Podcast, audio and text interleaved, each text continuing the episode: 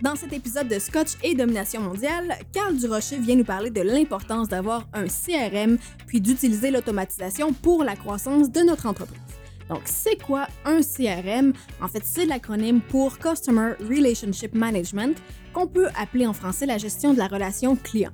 Concrètement, euh, c'est ça qui va faire en sorte qu'on connaît vraiment nos clients, euh, puis on va pouvoir savoir exactement de quelle façon approcher quel client, dans quel contexte, tout ça pour pouvoir maximiser nos ventes, puis faire en sorte qu'on sauve beaucoup de temps et d'argent. Donc, ceux qui fonctionnent encore avec des fichiers Excel, et je sais que vous êtes nombreux, c'est le moment parfait pour vous mettre à jour. C'est vraiment un podcast qui va chambouler votre façon de voir la gestion des clients puis les outils numériques. Ce qu'Olivier et Carl proposent, c'est vraiment d'implanter un système qui va être efficace, optimal et le plus possible automatisé. Donc, tous les liens qui vont être mentionnés dans l'épisode vont être disponibles sur la tranchée au latranchée.com slash S01E10 pour saison 1, épisode 10. Bonne écoute! Bonjour à tous et bienvenue au dixième épisode de Scotch et Domination mondiale. Aujourd'hui, on a une formule qui est un petit peu différente. Vous le voyez, euh, le format est un format vertical. On est en train de faire des tests avec comment est-ce qu'on va structurer nos Facebook Live. Et moi, je trouvais qu'avoir des barres noires en haut puis en bas durant le podcast, c'était vraiment cinématique. C'est pour ça qu'on a mis des grosses barres comme ça. Si jamais vous aimez ça, euh, ben, dites-moi dans les commentaires. Je vais, je vais trouver ça intéressant de voir si vous aimez ça.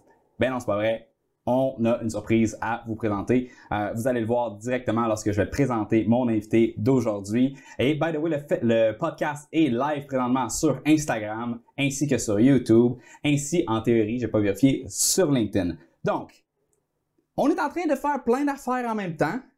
Et ça, c'est ça qui est beau avec la technologie, c'est qu'on est capable d'automatiser une bonne partie des choses qu'on fait. Et Quoi de mieux comme sujet de conversation aujourd'hui pendant le podcast que, de parler d'automation marketing, de CRM, de systématiser tes différents processus de vente pour être capable d'augmenter ton chiffre d'affaires, d'augmenter ton profit. Et aujourd'hui, j'ai l'immense plaisir de recevoir avec moi nul autre que Carl Durocher. Donc, comment ça va? Ça va. Moi, ça va. Cool. Toi, ça va? Moi, ça va super bien. Je suis un peu stressé. J'ai peur que tout plante. Tu me vois depuis tantôt courir à gauche puis à droite. Ben, je trouve ça cool. J'aime ça quand c'est, c'est dans l'action comme ça. Tu sais, je viens de la construction. Nous autres, c'est tout le temps de même à chaque jour. Fait qu'on dirait que je trouve ça fucking authentique que ça soit comme ça. Ouais, ouais, mais écoute, euh, on a pas, on a toute une petite équipe, tu sais. Fait qu'on fait notre, on fait notre, euh, on fait notre, notre possible. Je pense que c'est une première fois qu'il euh, y a quelqu'un au Québec qui stream trois caméras en même temps sur, sur plusieurs Instagram, sur Facebook, sur YouTube sur LinkedIn. Fait que, fait que j'ai hâte de voir la réaction des gens. Je pense que ça va être vraiment amazing. J'ai hâte de voir aussi si les, si les gens vont vraiment prendre le temps d'écouter ça aussi sur leur téléphone. Parce que c'est un gros bet de savoir si tu te lances-tu dans la vidéo verticale ou tu restes en format horizontal? Tous les gens qui écoutent ça sur leur ordinateur en ce moment, ils aiment pas ça. Hmm. Mais si tu l'écoutes sur ton téléphone en ce moment, tu te Qu'est-ce qui est plus important? Moi, je pense que c'est le téléphone all the way. Ouais, ouais, sais, mettons, là, si quelqu'un est sur son desktop en ce moment, c'est soit que c'est un freelance, puis ça, c'est beaucoup ton crowd en ce moment. Mais sinon, de façon générale, je pense que les gens sont beaucoup plus sur leur téléphone. Le défi, en fait, ça va être les sous-titres. Euh, on le sait, là, du vidéo sur mobile, ça prend, ça prend souvent des sous-titres, mais moi, je pense que ton bet, il est bon, puis je pense que c'est la bonne stratégie que tu as de dire go all in mobile. On est tellement Gracias. Nous autres, euh, dans nos vidéos, on les, on les met comme quasiment jamais. ouais, mais c'est impossible quand ça dure deux heures. Ouais, mais nos, nos, vidéos de vente, dans le fond, hmm. qu'on a, qu'on aurait pu mettre nos sous-titres, que c'est sur ma to-do list depuis comme six mois de les mettre, là, puis je me le fais dire. Tu sais, bon, mm. comme t'es un expert un peu Facebook, il faudrait que tu mettes tes mots de sur tes, sur tes vidéos. Santé! Merci beaucoup, Ali. Ça fait plaisir. Donc, ça, c'est un beau moins 12. Euh, que tu as choisi tantôt. C'est pas la première fois que tu bois, je pense? Ben, j'aime ça, les scotch qui sont fumés. Je suis pas un méga fan de scotch. J'aime le scotch, mais je suis pas un connaisseur.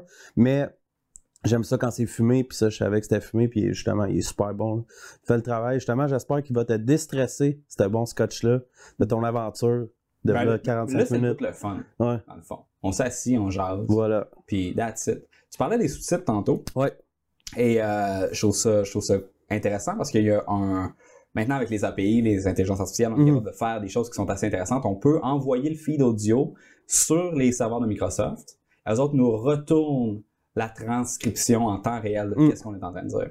Fait qu'éventuellement, je sais pas si je vais le faire, mais on pourrait intégrer au feed, euh, dans le fond, le, le, le, les sous-titres en temps Écoute, fais ça la semaine prochaine. Fait Semaine prochaine, qu'est-ce qu'on va rajouter dans le fond, c'est que là, vu qu'on est comme, on prend tous les streams de partout en même temps, puis on les merge sur un seul truc, on Ouais. prend restream.io, si je me souviens bien, pour ceux qui sont curieux de savoir comment ça marche. Mais là, on va pouvoir mettre euh, les commentaires de Facebook et de YouTube et de LinkedIn sur la TV. OK. Qu'ils vont apparaître au fur et à mesure, ils vont comme rester Malade. 15 secondes. Fait qu'on va pouvoir interagir avec les gens. C'est ça qui est, qui est poche un peu dans le format podcast qu'on a Mm. présentement, versus quand je faisais mes Facebook Live. Quand tu fais un Facebook Live, Q&A, tout le monde te jase, Ouais. t'as l'interaction. T'as de l'engagement, plus. Là, on a moins d'engagement, il y a moins de gens qui nous posent des questions parce que, ben, ça sert à rien de poser des questions.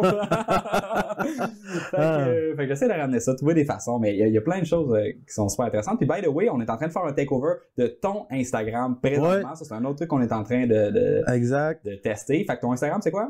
C'est euh, CA du Rocher, en un mot, ou Carl du Rocher. Euh, ça va être le fun, je pense, de justement voir si tu peux aider les autres à leverage leur audience, de même justement en castant sur ton Instagram plus sur le leur, le podcast actuel. Je, je trouve ça le fun que tu fasses ça, parce que ça veut, veut pas, ça m'aide moi aussi, puis euh, je trouve, tu sais, dans le fond, tu fais ça pour les autres, je trouve ça vraiment cool. C'est surtout pour aller chercher ton audience. hein? Ouais, mais il est microscopique le mien. Ouais, c'est un- bon temps ce qu'on fait, puis Ouais. en même temps, ça crée du contenu que tu peux, je pense que tu vas pouvoir mettre ça dans ton IGTV ou quelque Mm. chose, tu vas pouvoir te faire un post. Je pense que, je sais pas, c'est la première fois qu'on le fait, fait que je sais pas, Euh, mais je pense qu'on va pouvoir euh, avoir une certaine pérennité dans le temps avec ce, ce contenu-là.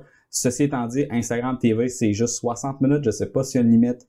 Euh, sur la diffusion des, des Instagram live, peut-être que ça va couper après 60 minutes, j'en ai Aucune idée, moi non plus. Euh, we're about to find out. Voilà, peut-être que Nick Léger va écrire un commentaire en dessous de, de ça, puis il va dire non, c'est pas possible. On va le voir à la fin, dans le fond.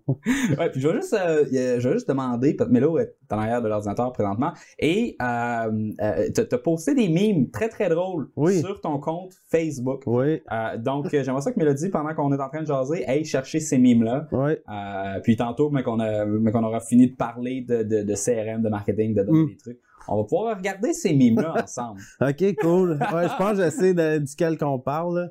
Euh, je sais pas si t'as vu que j'ai rectifié le tir par après par rapport à ça. J'ai pas vu ta. Anyways, j'en parlerai parce que je sais où tu t'en vas avec ça. Là. Mais, Ouais, ouais, ouais, ouais. Très drôle. Fait que marketing automatisé. Ouais, les grosses affaires, les grosses conversations aujourd'hui. Ouais. Je pense que ce qu'on va faire, c'est qu'on va commencer par faire un petit profil rapide sur toi, d'où ce que tu viens, comment est-ce que tu es rentré là-dedans. Euh, on s'est rencontrés pour la première fois, ça fait quatre ans, je pense Ouais. que c'est trois ans, trois ans. pour un projet qui s'appelait opportunité.co Exact. que tu faisais. Euh, J'aimerais ça que tu me wrap up à partir de là. Alright. Euh, ben, je vais te faire un wrap-up un petit peu en arrière de ça, mais soir, je vais faire ça super rapidement. En gros, je viens de la construction. Je suis un gars de la construction qui est rendu en tech. Euh, fait que j'ai une approche qui est un peu différente, on pourrait dire, de, de, de ce qui se fait présentement. En gros, j'ai une compagnie de toiture pendant huit ans. Euh, jusqu'en 2014. Après ça, en 2014, j'ai fait un an que j'ai voyagé dans le sud. Je me suis promené un petit peu, j'ai décanté euh, ma, ma vie précédente. Puis quand je suis revenu, je me suis dit, je vais aider des compagnies de construction à lever. Parce que ça avait quand même bien fonctionné, nous autres. Fait que je, te dis, oh, je me suis dit, on va y aller dans ce sens-là. Puis euh, ça a bien été. J'ai eu un premier mandat dans le Nord, euh, juste avec une entreprise. J'ai réussi à faire bien scaler la business. Puis après ça, ben, de fil en aiguille, je me suis dit, Hey, il y a Olivier Lambert, c'est qui ce gars-là? Fait que j'ai lu ton contenu, puis sérieusement, t'es un gros trigger dans le fait que je me suis dit, OK, je veux pas nécessairement aider juste les compagnies de la construction, je vais aller plus large, j'ai lu ton, ton, ton fameux e-book, j'ai suivi tes formations, puis je me suis dit, je veux me lancer vraiment en marketing numérique. Je savais ce que c'était, parce que j'en avais fait pour mon ancienne business, on faisait du AdWords en 2011, 2012, on avait des CRM, tout ça dans ce temps-là, puis je me suis dit, ça me prend un projet un, laboratoire pour voir si de un j'aime ça puis si je suis bon là-dedans. Fait que j'ai décidé de lancer opportunité.co que c'était un peu euh, écoute pour rendre ça simple, c'était un blog euh, qui était principalement axé sur l'entrepreneuriat. Puis on avait des ambitions un peu d'amener ça comme la tranchée si on veut, mais on n'avait pas les ressources pour faire quelque chose comme ça. Puis ça m'a permis de développer mon réseau. Tu sais, j'ai fait des tests, j'ai regardé comment Facebook fonctionnait, puis j'ai vraiment trippé. Puis après ça ben de fil en aiguille, ben, je me suis ramassé dans l'automobile à développer, euh, développer une plateforme qui s'appelle jobondemand.ca. C'est un peu un job boom, si on veut, euh, mais pour le secteur automobile. Euh, j'ai aidé à scaler cette entreprise-là qui faisait aussi de la chasse de tête pour le secteur automobile. Puis bref, après mon mandat qui a duré un an en 2016, j'ai vraiment décidé de fonder une agence qui était spécialisée en croissance avec Kevin Hoddy, qui s'appelle justement Made by Hoddy. Puis cette entreprise-là, ben, on aide les autres entreprises à travailler sur les trois piliers principaux de la croissance, autrement dit, la génération de prospects, pour avoir des prospects, le marketing automatisé pour convertir tes prospects en clients le plus lean possible, de façon automatisée, avec du contenu, des courriels, de la publicité, etc. Puis quand tu as plein de clients, quand tu as plein de prospects, il faut que tu gères ça quelque part. Parce que sinon, tu peux rapidement échapper la balle. Puis ça, je peux en revenir plus loin, justement. Je Même quand t'as pas plein de clients. C'est ça, En exact. 10, c'est déjà en masse. Exact. Surtout si tu as des, certains gros clients, ben là, tu as besoin d'un CRM pour gérer tout ça. Puis là, ce qui est merveilleux, c'est que depuis trois ans, je dirais, on peut tout plugger ça ensemble.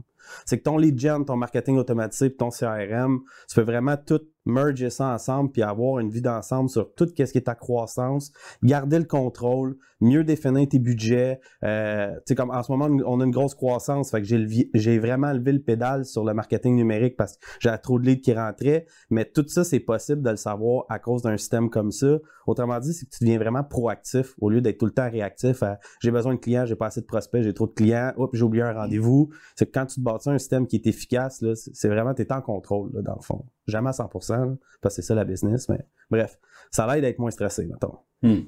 Ça a vraiment été dans le. Quand tu as travaillé dans le secteur automobile que tu as vraiment été capable de, de tester et implémenter les différentes technologies de CRM C'est ça. au fil du temps. Exactement. J'en ai essayé sérieusement peut-être 8, 9 CRM.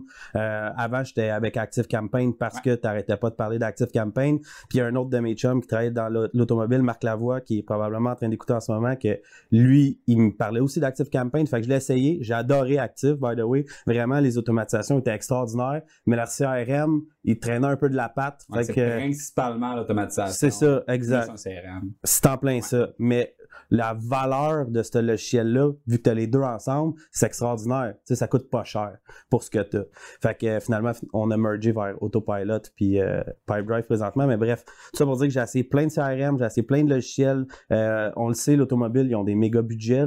Euh, c'est souvent un dealer peut avoir 15-20 000 par mois en budget juste sur Facebook, euh, surtout en Europe. Fait que ça nous a permis de tester plein de trucs, euh, tester plein d'automatisation. Puis là, ben, on a une recette gagnante là, qui fonctionne puis qui est vraiment cool. là. Ouais, c'est cool ça. Puis euh, là, je- je- ça a l'air, Mélodie m'informe sur l'écran que mon micro il est un peu moins fort que le tien. Ah. On peut pas faire tant des ajustements en direct. Fait que là, je vais comme parler vraiment fort. Mais moi, je peux parler moins fort tu aussi. peux parler moins fort, c'est ça? All right. On va essayer de se, la- de, se- de se mettre au niveau comme Ça ça. fait. Euh, c'est quoi Autopilot?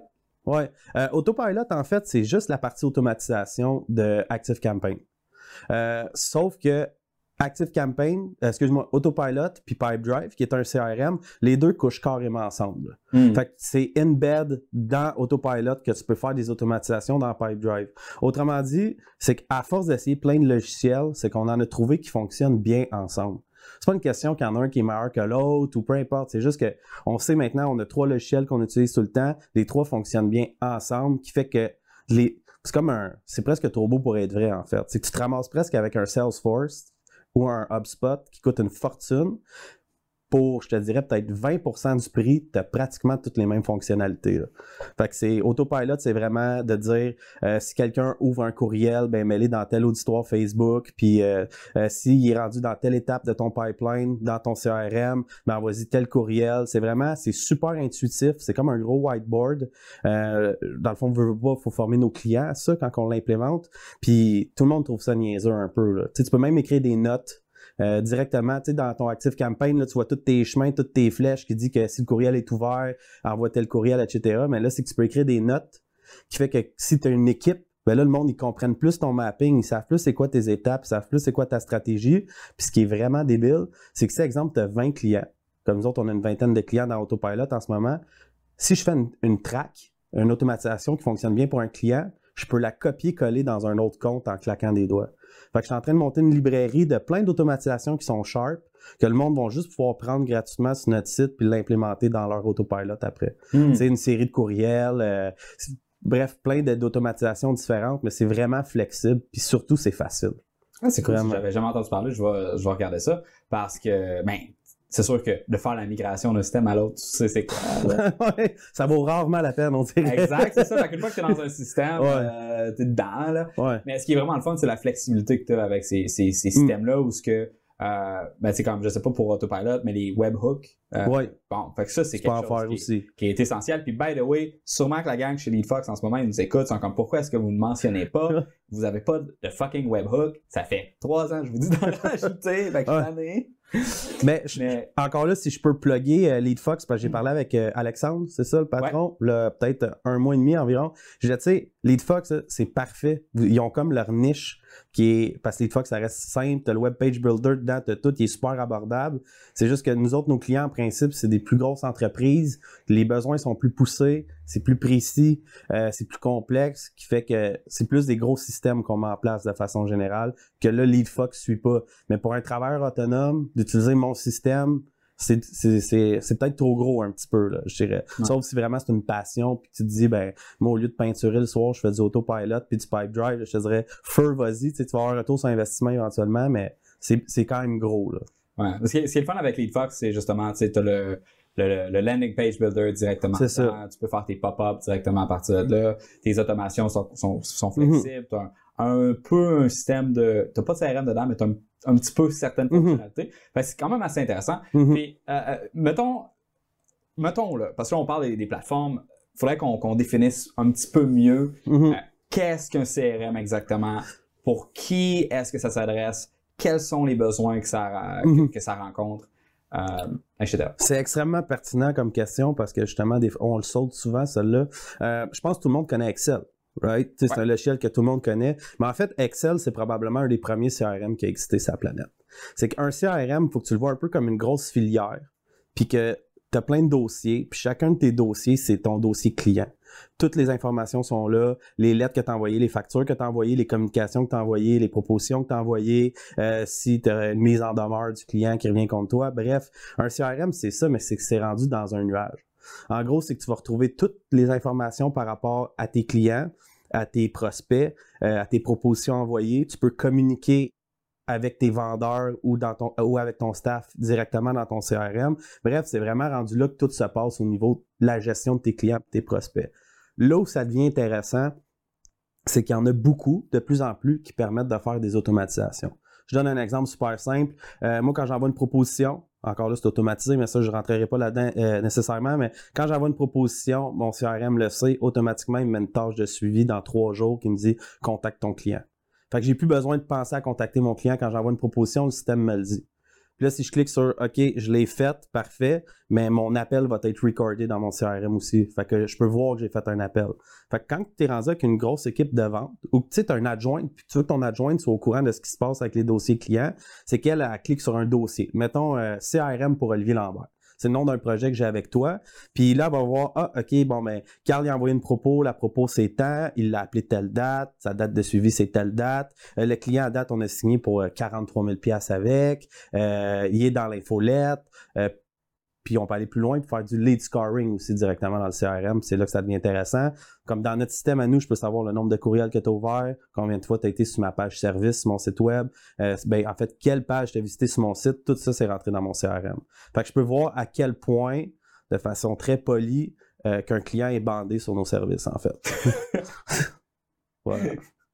C'est bien ça. Puis, puis l'objectif, c'est d'optimiser le bandage. C'est ça, exactement. Exact. C'est encore là, tantôt on parlait de prospects, de marketing automatique, tout ça, c'est quand tu as trop de demandes ou que tu as trop de leads, ben à un moment donné, c'est que tu peux dire OK, mais je vais commencer par ceux que leur score est le plus élevé. Tu sais, ceux qui ont été le plus souvent sur mon site, ceux qui ont ouvert le plus de courriels. Fait qu'on filtre ça, puis on regarde, puis on dit OK, ben il y a 7-8 prospects là, que sérieusement, eh, ils consomment notre contenu. Ils ont vraiment un intérêt pour ça. Bon, ben, on va les appeler eux autres.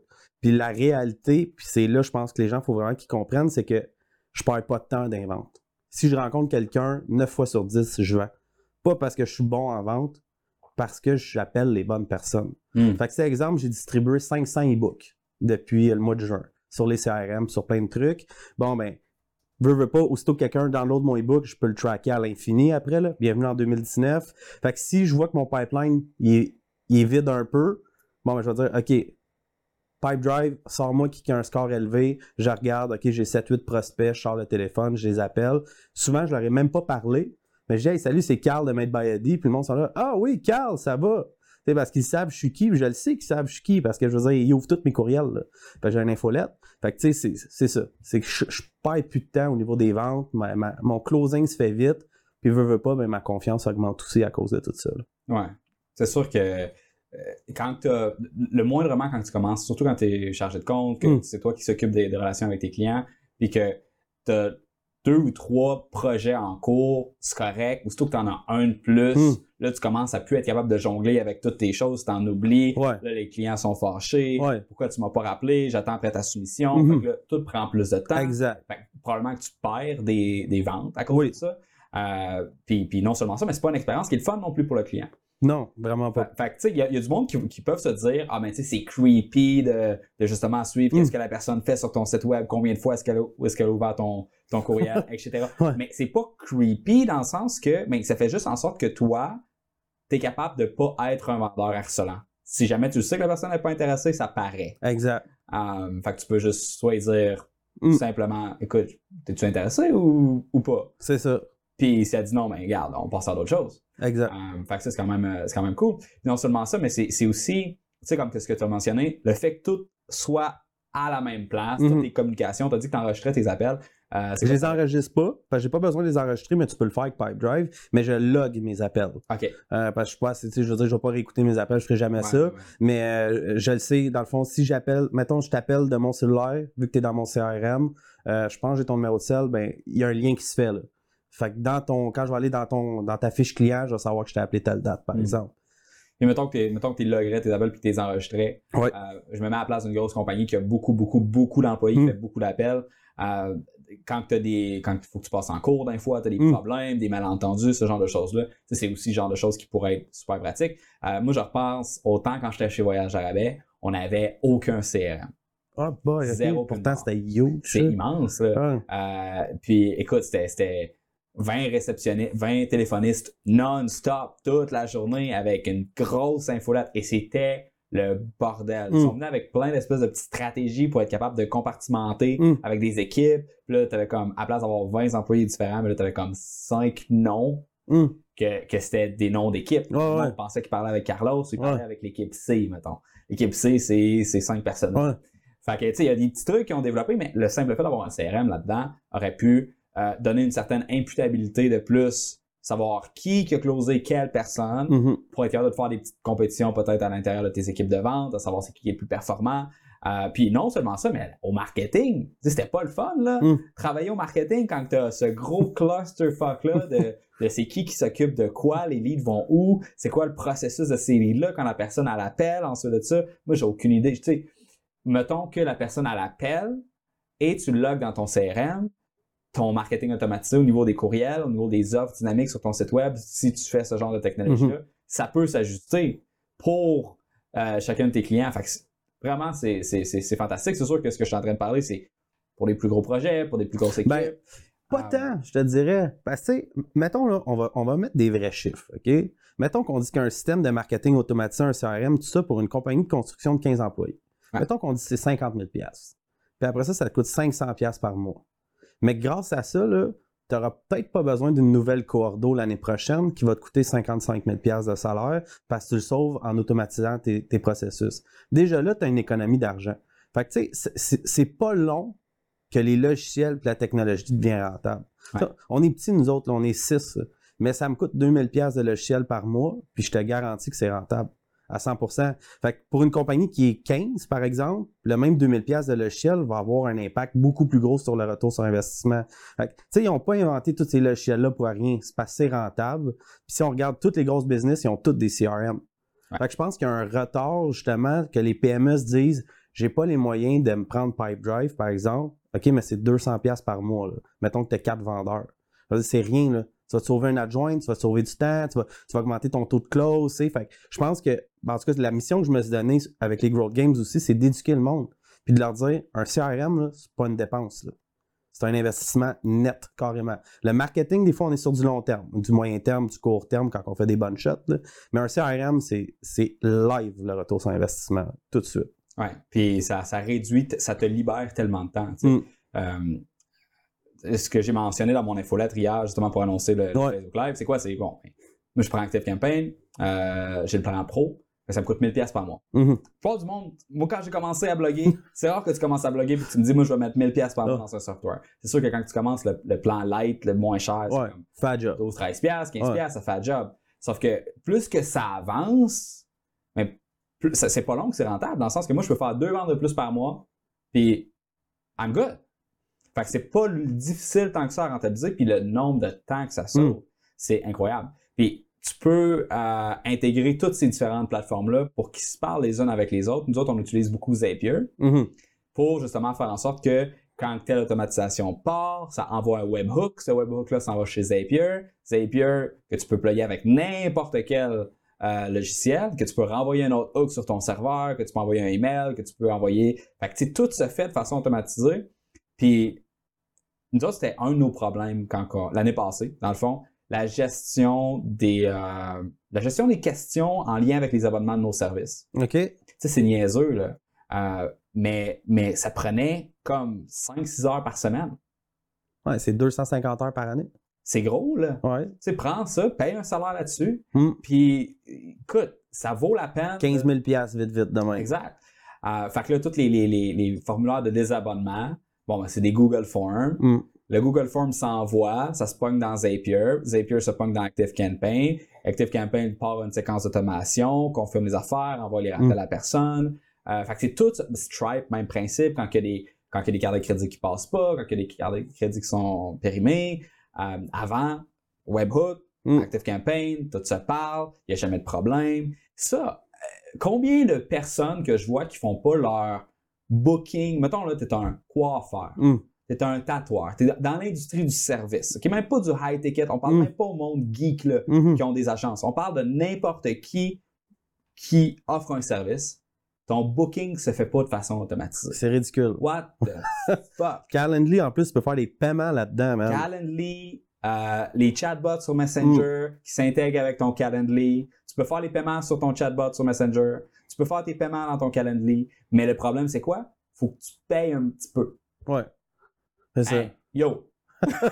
Ouais, c'est sûr que si tu payes quelqu'un comme nous, par exemple, euh, c'est sûr qu'à un moment donné, il faut que tu, calcules ton retour sur investissement. Des fois, ça prend 3, 4, 5 mois, voire 6 mois avant que tu aies un retour sur investissement. Mettons que tu me dis, j'ai une petite automatisation de Calendly, là, whatever. Là, je te dis, OK, c'est 1000$. pièces. Tu sais, avec un ManyChat, puis tout ça, puis tout ça, ça fonctionne. Fait que là, c'est sûr que la personne va dire, OK, mais ça se peut que ça me prenne 6 mois avant d'avoir mon retour sur investissement. Mais tu connais-tu beaucoup de choses que quand tu investis 1000$, pièces, tu as un retour sur investissement en 6 mois? Tu sais, je veux dire, que tu places de l'argent en REER ou whatever, ton retour sur investissement est sur 12 ans. avant de doubler ton cash. Tandis que des automatisations, tu peux doubler ton cash en un mois, en deux semaines. Tu sais, je veux dire, c'est rapide. C'est vraiment rapide. Tandis que, même si on fait du marketing, je sais que des fois, le marketing, c'est une long run. On investit beaucoup sur notre brand à nous, puis je suis très loin d'avoir récupéré encore cet argent-là. là. Puis c'est, ça date du mois de juin. Sauf que j'ai une croissance, puis ça se passe bien. Tandis que du business automation, des sales automation, sauver du temps, c'est live. C'est du profit pur, là, dans le fond. Ouais. là. Chaque heure que tu mets pas à faire ça. quelque chose, c'est une heure que tu gagnes. Exact. Quand tu es une entreprise, c'est quoi ta currency numéro un? C'est ton temps. C'est ça. C'est ton temps toi, c'est le temps de tes employés. Ouais. Euh, oui, l'argent, c'est un levier que tu peux utiliser, mais ta ressource principale, c'est le temps, tu sais. Surtout quand tu es Absolument. dans le service. Ah oui, Euh, fait que, tu sais, chaque heure que tu passes à gosser, c'est pas une heure que tu factures. exact. Euh, Puis si tu pourrais t'overbook, tu peux monter tes tarifs. Absolument. Fait que chaque heure que tu passes à gosser, non seulement c'est pas une heure que tu bookes, mais c'est une heure que tu bookes pas moins cher que ce que tu pourrais à booker. C'est en plein ça. C'est Ah. ça. C'est exactement ça. Puis il faut, faut, faut se rentrer ça dans la tête. Euh, Écoute, je, je trouvais ça drôle à cause que sur le, le- Je me rappelle plus sur, sur quel podcast est-ce que je disais ça, mais euh, je parlais du processus. Ah, c'était avec Mathieu Desroches, que lui il parle de productivité. Ouais, j'ai écouté euh, Puis, euh, hier. euh, il était très écœurant son podcast. Ah. Pour vrai, son histoire est vraiment cool. N'importe qui qui, qui- qui écoute présentement. Les deux derniers podcasts, celui avec euh, Patrick Leroux aussi la semaine passée, très solide. J'ai donné une conférence euh, samedi à Saint-Hyacinthe pour euh, Patrick. Ça va être Ok. ça va être vraiment cool.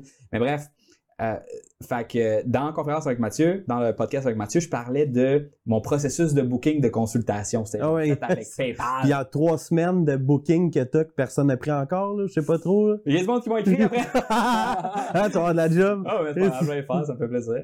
Euh, Il y en a qui n'avaient pas de, de consultation dans leur deal. Fait que, fait J'en ai-tu une? c'est surtout ça qu'il fallait. Il fallu que je me fasse une automation dans mon Ouais, système. exact. J'ai-tu une? fait que, euh, fait qu'en tout cas, fait que ça, c'est les CRM. Euh, Ouais. Tu as mentionné plusieurs choses, juste faire un petit recap rapidement. Fait que toutes tes informations à même place pour ton client. Ouais. Ça te permet de faire en sorte que tout le monde dans ton équipe sait what's going on avec cette personne-là. On est rendu où dans le deal? Tu peux estimer la valeur du deal. Dans Pipedrive, tu peux estimer la probabilité de chance que tu vas gagner ce deal-là. Je peux te faire une parenthèse là-dessus? Une, une prévision financière, oui, vas-y. Dans le fond, euh, je sais que si j'ai 20 personnes qui downloadent mon e-book, je vends pour 20 000 de mandat. Parce que j'ai rentré mon marketing dans mes ventes, qui fait que maintenant, je suis arrivé avec un calcul mathématique parce que j'avais une colonne dans mon CRM qui était e-book. Puis après ça, ben, veux, veux pas, c'est des stats. Fait que sur les 20 personnes qui downloadaient mon e-book, les gens avançaient dans mon processus de vente. Puis là, je savais que, OK, boum, fait que mon e-book, qui me coûte 5 pièces pour que quelqu'un le download, en réalité, me rapporte à peu près 100 Hmm. à toutes les fois que quelqu'un download. Fait que bref. Fait que ça donne des Micro-parenthèse. meilleures informations pour être d'informer tes dépenses de marketing. C'est en plein ça. Exact. Fait, Ouais. fait fait c'est pas juste envoyer des messages, Non. recorder des appels. C'est un paquet d'affaires. Tu as mentionné le lead scoring Mm. également. Euh, le lead scoring, moi, je m'en sers plus ou moins. Je devrais, je sais, c'est ça ma to-do, mais là. hein? Euh, Est-ce que tu es capable de faire un lead scoring sur différentes variables ou tu en as juste une dans Ça, ça prend Autopilot. Ça prend autopilot. ou. Active Campaign. Ouais. Euh, dans le fond, ça prend un logiciel de marketing automatisé. Fait que si je peux en nommer une coupe, t'as Active Campaign, euh, t'as Autopilot, puis là, si on va dans du plus haut de gamme, puis je pense que ça vaudrait peut-être la peine de parler des trois types de, de CRM. T'as HubSpot, t'as Pardot, t'as Salesforce, t'as Marketo, bref, t'en as une coupe. Mais euh, aussitôt que tu as un outil de marketing automatisé, que tu envoies un courriel à quelqu'un, puis que la personne elle clique sur le courriel pour aller sur ton site, est trackée, puis à partir de ce moment-là, tu peux la scorer sur tout ce qu'elle fait, avec tes courriels, avec ton site, Euh, même si tu as un chat sur ton site, par exemple, là, euh, un chatbot, puis là, tu vois que la personne est rendue plus loin dans le chatbot, genre que là, elle est rendue qu'elle dit qu'elle elle veut une Audio 4, par exemple, mais là, tu peux augmenter le scoring de cette personne-là, puis dire, écoute, elle, elle est vraiment en période d'achat en ce moment, là. appelez-la, faites quelque chose. là. Ouais, ouais, ouais. Euh, puis ça, je pense que tu peux. Parce que dans Active Campaign, on peut faire des, euh, des scores par intérêt. Mhm. Comme raison sur la tranchée. On parle de email marketing, on parle de pub Facebook, on parle de, de création de contenu. Mhm. Fait qu'on pourrait avoir comme trois champs. Chaque fois que tu t'en vas sur une catégorie du blog, Mhm. on, on incrémente en fait ton intérêt vers cette catégorie-là. Quand tu dépasses un certain seuil, ça t'envoie un courriel, ça commence une séquence Exact. euh, ce genre de contenu-là, ce genre de choses. Mhm. Et ça s'intègre, comme que t'as- comme que tu as mentionné, avec toutes les autres crises de patentes que tu peux imaginer, que ça soit ouais. SMS, Ouais. que ça soit des présences en magasin. Donc, euh, si les gens, euh, il y a des bornes pour être capable de détecter Mhm. lorsque les gens viennent chez toi, ou encore tu peux utiliser le Wi-Fi Mhm. de ton, euh, de ton édifice pour être capable de tracker le monde quand ils viennent chez toi. Ça, ça peut se plugger dans ton CRM aussi. Fait que, tu sais, les, les possibilités sont vraiment... sont, il y a beaucoup de possibilités. Puis ils sont rentables. Puis c'est rentable. C'est ça, parce que. Mais, mais, mais il y a deux volets là-dedans. Tu as le volet ramasser du data. Ouais. Ça, c'est cool, Mais c'est pas rentable. Le- Il y a le volet utiliser le data. C'est là que ça commence à être rentable. Ouais. C'est une chose de savoir de tracker le monde, c'est une autre chose de Je l'utiliser. peux te challenger là-dessus. Je travaille, je travaille avec une compagnie d'assurance que je commence à travailler, que je nommerai pas dans le fond. Puis euh, eux autres, la valeur de leur entreprise, c'est principalement dû à leur fichier client. Dans le fond, c'est, il y a beaucoup de compagnies comme l'assurance, par exemple, ou les finances que, oui, tu fais de l'argent sur tes clients, mais pas tant. Dans le fond, ce qui vaut cher, c'est le fait que tu as des clients. Puis vu que tu as des clients, ben, veux, veux pas, tu as leur courriel, tu as leur numéro de téléphone, tu as leur intérêt, tu sais, s'ils ont une voiture, tu sais, c'est- tu sais, je veux dire, tu as tellement d'infos que ces compagnies-là prennent la valeur juste à cause de leur base de données. Ouais. Fait qu'il y a beaucoup de- de- de- d'entreprises qui sont en train de scaler avec leur équité. Justement, les SaaS, c'est un peu ça aussi. Tu sais, c'est qu'il y a beaucoup de SaaS, euh, des, des- des logiciels comme Pipedrive, tout ça, qui, qui sont short, là, qui font pas de profit nécessairement, mais comme Pipedrive, exemple, ils ont 90 000 utilisateurs, par exemple. 90 000 business qui l'utilisent. Imagine le data qu'ils ont sur toutes nous autres. Ils savent que, bon, ben moi, je fais tant par année. Euh, ils savent que c'est quoi mon type d'entreprise. Je suis en marketing, je suis en consulting. Parce qu'ils te posent toutes ces questions-là au début. Là. Puis là, ils continuent de te traquer. Qui fait qu'éventuellement, ben, une business comme euh, un autre SaaS pourrait dire, ben, moi, je vais acheter Pipedrive parce que je sais que Pipedrive, ils ont 90 000 clients. Puis là-dedans, il y en a 6 000 qui sont en construction. Puis moi, je veux vendre un produit à ces gens-là. Puis là, les, les compagnies scale de cette façon-là. Hmm. Fait que, c'est ça. En gros, le data, il y a vraiment une valeur que tu peux même emprunter de l'argent par rapport au data que tu as maintenant. Puis ouais, effectivement. Puis dans le secteur de financier, l'assurance, c'est toute la, la gestion du risque. C'est ça. plus que tu as donné sur ton client, tu es capable de prendre des bonnes décisions en fonction de Mhm. combien prêter, que- quel type de projet cette personne-là pourrait euh, leverager. Euh, fait ouais, puis c'est vrai que le data a une valeur intrinsèque de valorisation. C'est Mhm. comme, mettons, quand tu as une agence web, ben, Mhm. tu t'as pas vraiment de produits. Qu'est-ce que tu as? Tu as une liste de clients. C'est ça. c'est la seule que tu qui vaut quelque chose. C'est ça, exact. Euh, t'as des process, mais tout le monde les a, ces process-là. Ouais. Euh, fait que, effectivement, effectivement. C'est sûr que moi, je le voyais dans un angle de, mettons, là, je travaille, quand que je pour Voyage Arabais ou Ouais. présentement pour la tranchée, euh, il y avait un. Il y a comme une espèce de, de, de philosophie en marketing qui est track everything, stats, stats, Mhm. stats, stats, stats. Faut que tu saches toutes tes métriques, toutes tes KPIs. Puis, euh, puis moi, j'ai jamais été un gars de KPI. Oui, tu sais, je connais les stats, je connais les. Je suis bon en Mhm. maths, je sais ces affaires-là. Mais je sais, je sais pas c'est quoi mon churn rate, je sais pas c'est quoi mon euh, lifetime, euh, Mhm. average lifetime value pour un client, je sais pas c'est quoi mon, mon, mon, mon taux de conversion du trial sur le, sur le up. Fait, parce que quand tu es un entrepreneur, il y a juste tellement de choses sur Ah ouais. lesquelles tu es capable de te concentrer en même temps. Tu pas capable de tout faire. hein. Impossible. Fait que maintenant que tu te dis il faut que je connaisse tous ces chiffres-là en tout temps, ben ça t'enlève d'énergie pour mettre sur autre chose. Fait que, Mm. oui, les data, faut que tu les ramasses. La valeur va vraiment être quand pour être capable de les monétiser sans vendre. Ça va vraiment être quand tu vas les utiliser pour être Mhm. capable de, de mettre des choses puis des actions concrètes. Euh, mais ça prend du temps à faire ça. Absolument. Et c'est tout le temps une question de coût d'opportunité aussi. Et je pense que c'est une des raisons pourquoi que les gens vont pas se lancer dans les CRM plus vite. Mhm. Dans le sens que la personne, t'es coiffeur, t'en as besoin d'un système de booking, puis t'en as besoin de quelque Mm. chose pour relancer ton... Tu sais que ton client, là, il a besoin d'une coupe à toutes les deux semaines, ou à toutes les trois semaines, ou à tous les mois. Tu pourrais le lancer automatiquement avec un calendrier, Ah, ben oui. en ligne sur son téléphone. Tout ça pourrait se faire. Tu le fais pas, pourquoi? Parce que faut que tu coupes des cheveux. Absolument. T'as d'autres choses à faire. Ouais. Ben, écoute, je peux faire un parallèle avec ça parce que j'ai une, de- une amie à moi qui, est- qui est dans le domaine de l'esthétique. Puis euh, ça fait longtemps que sa business, ça roule. Vraiment, ça fait un bon bout de temps. Puis, on regardait comment elle pouvait faire plus de cash parce que, veut, veut pas, cette personne-là travaille dans son entreprise, non sur son entreprise. Mhm. Fait que, je lui dit, ben, dans le fond, on vend des leads. Tu sais, la fille, elle vient pour se faire faire ses cils, là. Proposer à la fin, écoute, t'aimerais-tu ça avoir, euh, je sais pas, du tiens? Ouais. Mais elle, elle n'en fait pas. Ah, ouais, ça m'intéresse. Tu connais-tu quelqu'un? Oui, je connais. euh, José a fait du spray tan.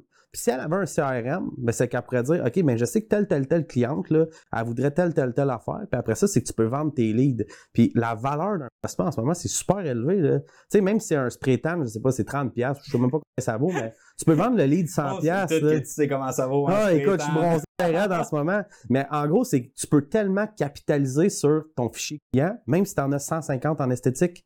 Parce que ces gens-là, ils ont d'autres besoins connexes à se faire faire les cils, que toi, tu fais pas d'ongles, ben vends, tes- prospects, dirige-les ailleurs. Fais-toi une... comme toi, tu fais, en fait. C'est que toi, tu fais du affiliate marketing de façon automatisée sur les internets. Mais le CRM va t'aider à faire ça, mais de façon offline. Puis là, tu peux vraiment capitaliser au maximum sur ta clientèle actuelle. Puis on s'entend, dire José fait du spray tan, puis que spray tan te donne 100$ piastres de kickback parce que ta cliente va l'avoir, c'est du profit net. là. C'est que tu as déjà un client actuel qui te rapporte déjà de l'argent. Puis là, dans le fond, tu fais juste un 100$ piastres de plus à passer à pas de l'autre côté. Exact. Ça Fait coûte que- rien. ça coûte rien à part implémenter un CRM. Fait que ça, là, il y a tellement de, de solutions comme ça que les gens peuvent faire, mais c'est sûr, c'est pas super sexy. Euh, le monde travaille souvent dans leur entreprise parce qu'on le sait, je pense que 80% des business, c'est 20 employés moins ou quelque chose comme ça. Puis souvent, on manque de temps. Ce que j'ai décidé de faire, qui est un gros risque, c'est au mois de juin, je me suis assis avec mon partenaire et j'ai dit, man, on se monte un système de malade.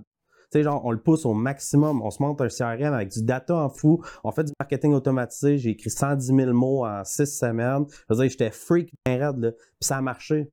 J'ai un petit fichier client. J'ai comme 354 personnes, mais je sais que Paul aime les CRM puis le Martech, mais les jeunes, il n'y en a rien à foutre parce qu'ils consomment zéro contenu là-dessus.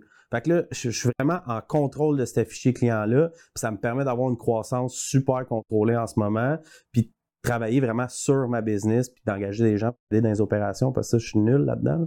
Mais en gros, c'est... c'est- ton force. ouais, c'est ça, exactement. Moi, c'est la croissance, mais je pense vraiment que. Écoute, c'est sûr, je prêche pour ma paroisse, mais le, le plus gros retour de- sur investissement que tu peux avoir en ce moment, c'est d'exploiter tes clients actuels, même si tu en as 20. Travailler là-dessus avant de développer et faire de la croissance. Puis, tu as mentionné quelque chose, c'est de vendre, de revendre tes leads, Mm. c'est une super de, belle approche pour être capable de maximiser justement le, le revenu, Mm. le profit que tu vas pouvoir avoir par client. Et, et le problème que je vois avec ça, c'est qu'au Québec, Mhm. peut-être qu'au Canada ou peut-être qu'aux États-Unis, c'est pas la même mentalité, mais au Québec, c'est pas une pratique courante. Moi, j'imagine, j'imagine mal la fille qui pose des ongles ou des cils, je sais pas si ça se pose des ongles, peu importe, qui s'en va voir son ami qui fait du, du, du tan. Il faudrait vraiment qu'on change l'exemple. Ah, Écoute, moi, je vais t'en donner. Dans le fond, je travaille avec des compagnies de brand, des compagnies de, de, de sites web, parce qu'on fait très peu de sites web à l'interne. Euh, Je travaille avec plein de compagnies mais, mais dans différentes. le web, c'est pas pareil. Dans le web, on est une bulle où ce que on est aware. Ouais, je comprends ce que tu veux Mais dire. dans les industries traditionnelles, Construction. l'achat de lead, pas quelque chose qui va se faire. Mais construction, tu as soumission rénovation qui fonctionne excessivement. J'ai un, ancien client C'est la vente de qui s'appelle Yannick. Je sais pas s'il nous écoute en ce moment. Yannick qui fait des toits plats. OK? Il investissait, euh, je sais plus combien il investit en ce moment, mais 10 000 par mois à AdWords. Puis même si c'est écrit en gros de même sur son site, nous, on fait des toits plats. On fait pas de toits en pente. Ben, 40% de ses leads, c'était du monde qui disait Hey, tu fais-tu des toits en pente? Fait que là, Mané, il s'est dit Ben, attends une minute. là. Je vais vendre mes leads de toits en pente à une autre compagnie qui fait des toits en plante. Puis si je me souviens bien, puis arrête-moi Yannick si je me trompe ou la caméra est là, mais je pense qu'il récupérait presque entièrement son budget marketing. Ah oui, c'est- un, un excellent exemple. Ce que tu viens de donner, c'est parfait. C'est exactement le genre de choses que, qui, que- qui devrait être implanté le plus possible dans les entreprises au Québec parce que l'argent que tu mets en acquisition, C'est une fortune. tout le monde qui, qui- que, que, que tu achètes et qui n'ont pas rapport avec toi, mais que tu as pareil. C'est comme, mettons, moi, je fais pas de pub Facebook. J'en fais pas de pub Facebook. OK? Tu veux m'engager pour que je fasse des pubs Facebook? J'en ferai pas. mais, si tu t'en vas voir J7 Média, puis tu leur dis, Oli m'a référé. Ils vont te donner un rabais. Puis, moi, je vais avoir une commission sur, Ben oui, sur le lead. Puis c'est, c'est des grosses commissions, là. Euh, parce, que, parce que, justement, combien d'argent j'ai mis en pub? c'est ça. C'est-? T'as construit un lead gen, en fait. Fait, exact. Et, et, et, et- et de, plus que la pub Facebook coûte cher, plus que la pub AdWords coûte cher, avant, tu sais, les clics sur. AdWords, c'est 10 cents, il n'y en a Ah. pas de problème. Même principe pour la pub Facebook. Ça te coûte 5 piastres ton lead. V'là 4 ans, ça t'aurait coûté comme 1 piastre, même Mm. pas 50 cents. Euh, et, et justement, de se dire que si on est capable d'être plusieurs à chip in sur ce lead-là, ça baisse les coûts d'acquisition pour tout le monde. Tout le monde fait plus d'argent. C'est win-win pour tout le monde. Mais au Québec, on a une hostie de mentalité de moi, je fais mes affaires en silo. Je veux pas entendre parler des autres parce que c'est tous des crosseurs. Puis, puis je vais être pauvre seul. Et ça, c'est une mentalité que je veux qu'on brise, que je veux qu'on on, on passe à autre chose parce qu'on on est dû pour s'actualiser Mm. un peu dans nos pratiques d'affaires. Ouais. Si je peux défendre notre Québec un peu, là, même si j'ai souvent Asti mal à mon Québec. Non, non, pas tout, mais j'ai travaillé en Europe. là, beaucoup. Non, mais je, je suis en accord avec toi. Mais je pense qu'on est quand même pas si mal parce que justement, avec mes expériences en France puis en Suisse, euh, la Suisse, c'est extraordinaire. Fait que j'ai rien à dire contre les Suisses. Mais euh, la France, euh, c'est pire, man. C'est vraiment. Mes meilleurs amis sont français. J'ai été huit fois en Europe l'année passée, une semaine, deux semaines pour le travail, justement. Puis on n'est pas si pire. Sérieusement. Puis même que je te dirais que dans le domaine du tech, je sais que nous, c'est une niche particulière. Les Américains nous aiment. Simon Marseille serait content, je sais qu'il m'écoute en ce moment, mais eux autres, il y, avait, des clients principalement aux États-Unis, sur le West Coast. Parce que je pense que on n'est pas si pire. Je pense que les médias nous trichent un peu à ce niveau-là, mais sérieux, tu sais, il y a Element AI qui commence à prendre de la place en ce moment. Il y a des euh, Bitfarm. C'est- quoi exactement. Euh, Element AI, c'est pas mal un des leaders en intelligence artificielle au monde en ce moment.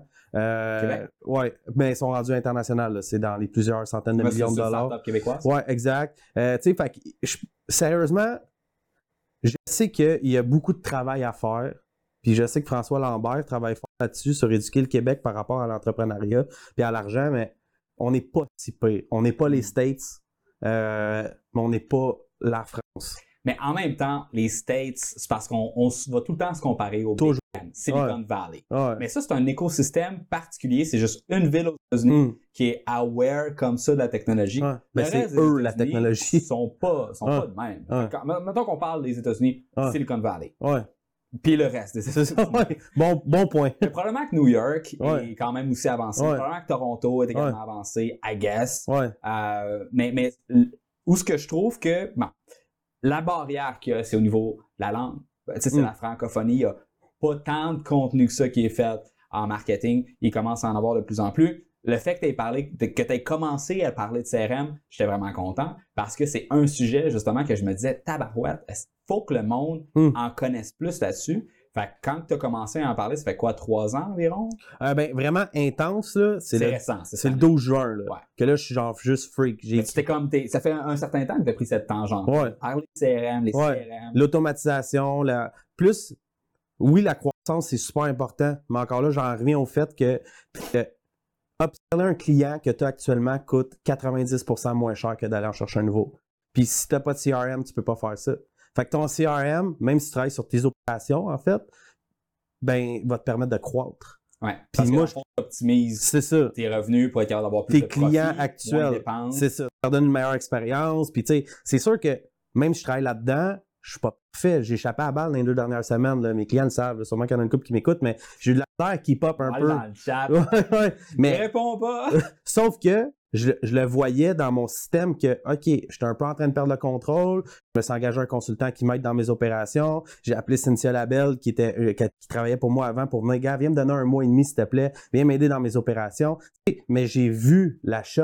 Sais, j'ai pas continué à foncer dans un mur complètement. Je le savais que je m'en allais dans un mur. Ça faisait deux mois à peu près. Fait que j'ai collé mes shots d'avance. Mm. Mais sans CRM, honnêtement, j'aurais euh, pas su, là, j'aurais fait assez fort. Fait que oui, je crois beaucoup, beaucoup, beaucoup à ça. Puis je, veux dire, c'est aussi important que d'avoir le logiciel comptable, je pense, en 2019. Je sais pas de logiciel comptable. Ah, on pourra en parler de ça.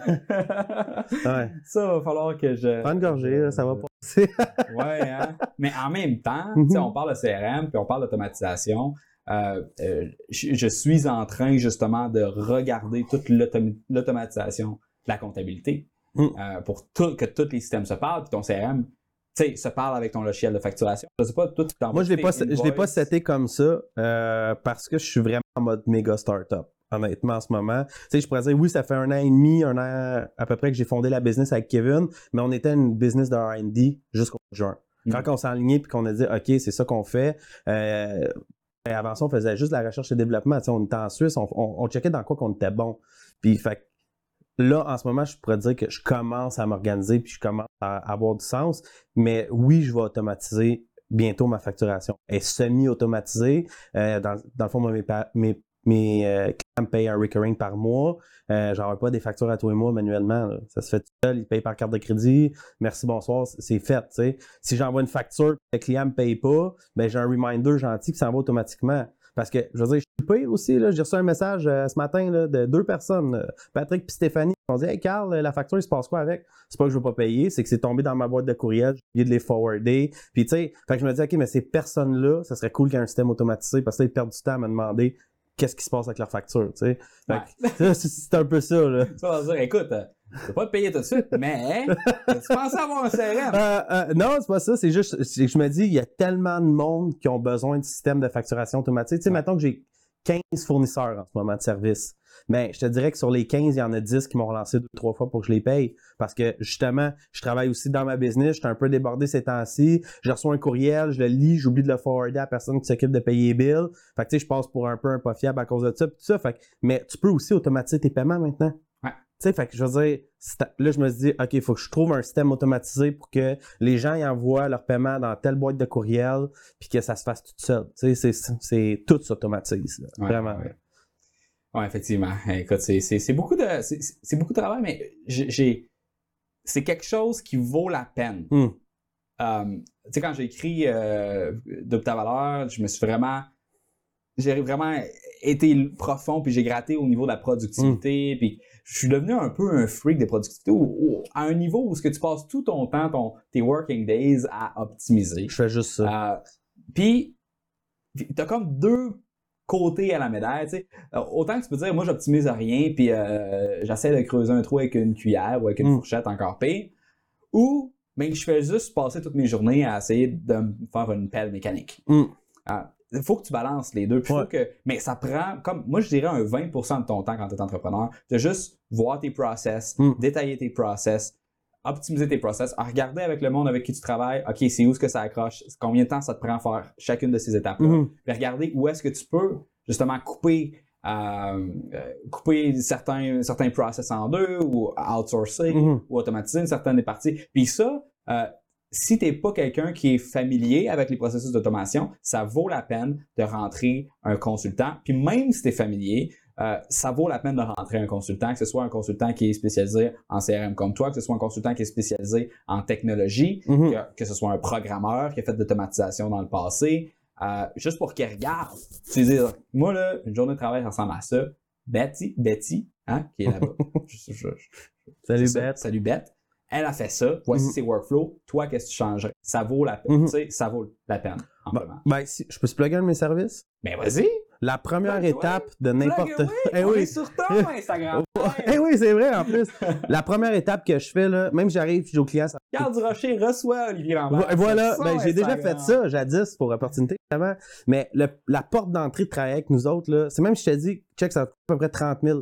Mais la première affaire, c'est un mapping. On fait vraiment, c'est ce qu'on appelle workflow, là, un sales process mapping. On fait ça avec lucidchart.com. Allez chercher ça, c'est des carrés avec des flèches, tout ça. C'est la première étape. Le monde, il bien raide. Après ça, ils sont pumped up, sont, sont stimulés, sont motivés parce qu'ils voient c'est quoi leur business, c'est quoi les étapes, c'est quoi les opportunités qu'ils perdent? Hmm. Tu sais, vraiment. là. Puis là, ils font OK, ouais, fait que même si le CRM va coûter X montant d'argent intégré, mais là, on a vu tout le cash qu'on perd dans notre processus de vente. Fait qu'il y a un retour sur investissement. Puis ça prend un avant-midi, c'est malade. Tout le monde capote là-dessus. Puis pour travailler avec moi, t'as pas le choix de faire ça. Puis après ça, je travaille aussi avec Philippe Latour, que lui fait du GOP, euh, tout ce qui est opération.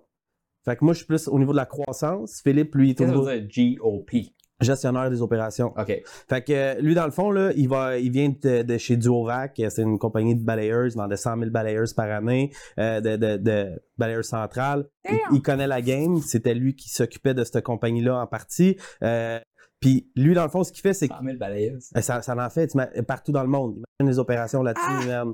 Fait que lui, ce qu'il fait, c'est que si c'est tes opérations le problème, je l'ai engagé pour moi, dans le fond.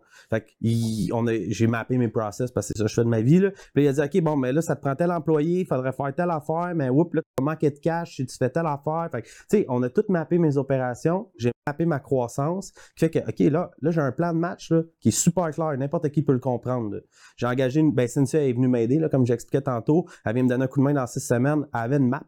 Elle a dit OK, dans le fond, quand le freelance il finit son e-book, tu veux qu'il m'envoie la facture, puis c'est combien le nombre de temps que ça a pris? Tu sais, elle- l'a vu au complet de façon super claire.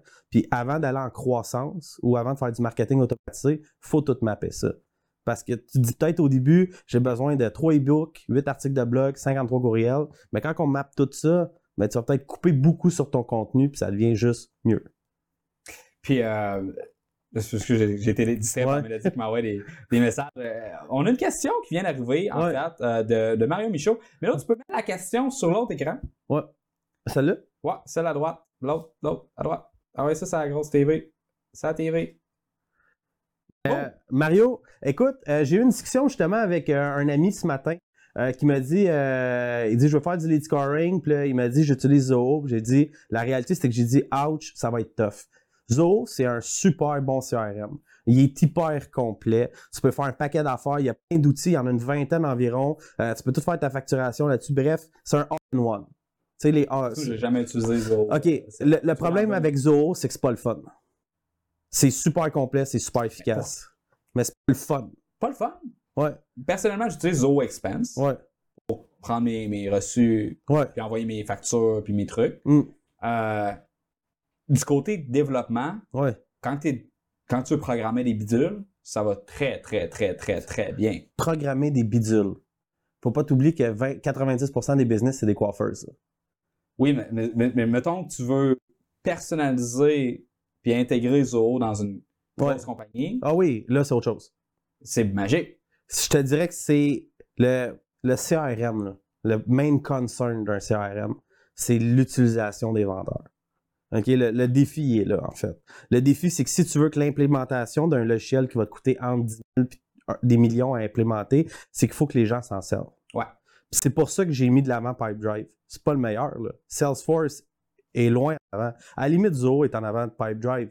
Mais le problème, c'est que c'est des logiciels qui sont compliqués, qui ont beaucoup de. de- c'est pas user-friendly à mort. Tu sais, Pipedrive, je veux dire, ma mère, ma mère, c'est pas un bon exemple. Ma grand-mère, j'en ai plus de vivante. Bref, Quelqu'un qui connaît rien en technologie peut s'en servir quand même facilement de même. Petite formation de 4 heures, part, tes courriels sont là, voici comment faire, ça fonctionne.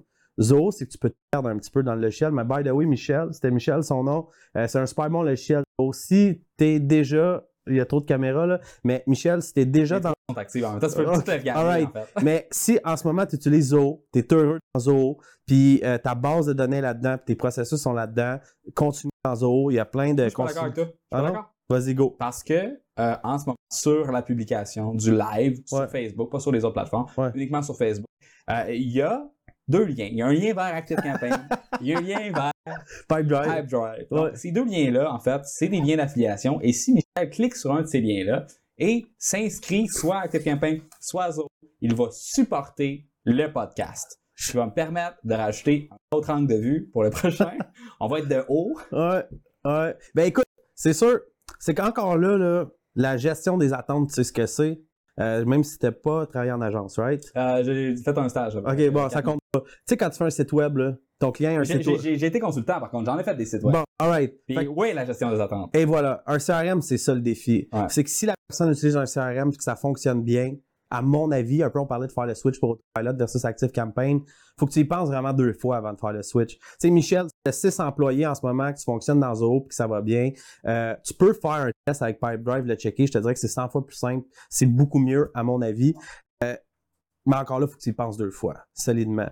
Euh, si quelqu'un veut faire. Je peux-tu parler des trois types principaux de CRM? Je pense que ce serait important d'y aller. Oui. Tu as le premier type de CRM, que c'est des CRM genre comme Pipedrive.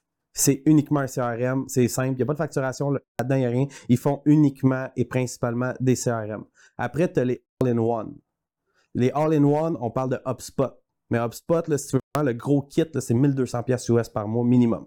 C'est ça, tu peux faire du là-dedans, du marketing automatisé. Tu peux utiliser leur, leur CMS pour faire de la publicité dynamique sur ton site web. Tu peux faire plein d'affaires, mais là, on parle de beaucoup plus cher. Environ quatre fois plus cher que si tu utilises des solutions off-the-shelf, qu'on va appeler. Là. Ah, des price tags, juste pour que c'est ça. Bon, OK. Euh, mettons si on se dit mon système que je vends, que tu peux faire ton CRM puis ton marketing automatisé, tu as Pipedrive qui est le CRM puis tu as Autopilot qui est le marketing automatisé. C'est à peu près 5000 contacts, tu as 4 utilisateurs, ça va te coûter à peu près 450 pièces par mois, plus ou moins. Après ça, si tu vas pour une solution all-in-one, fait que là on parle de HubSpot.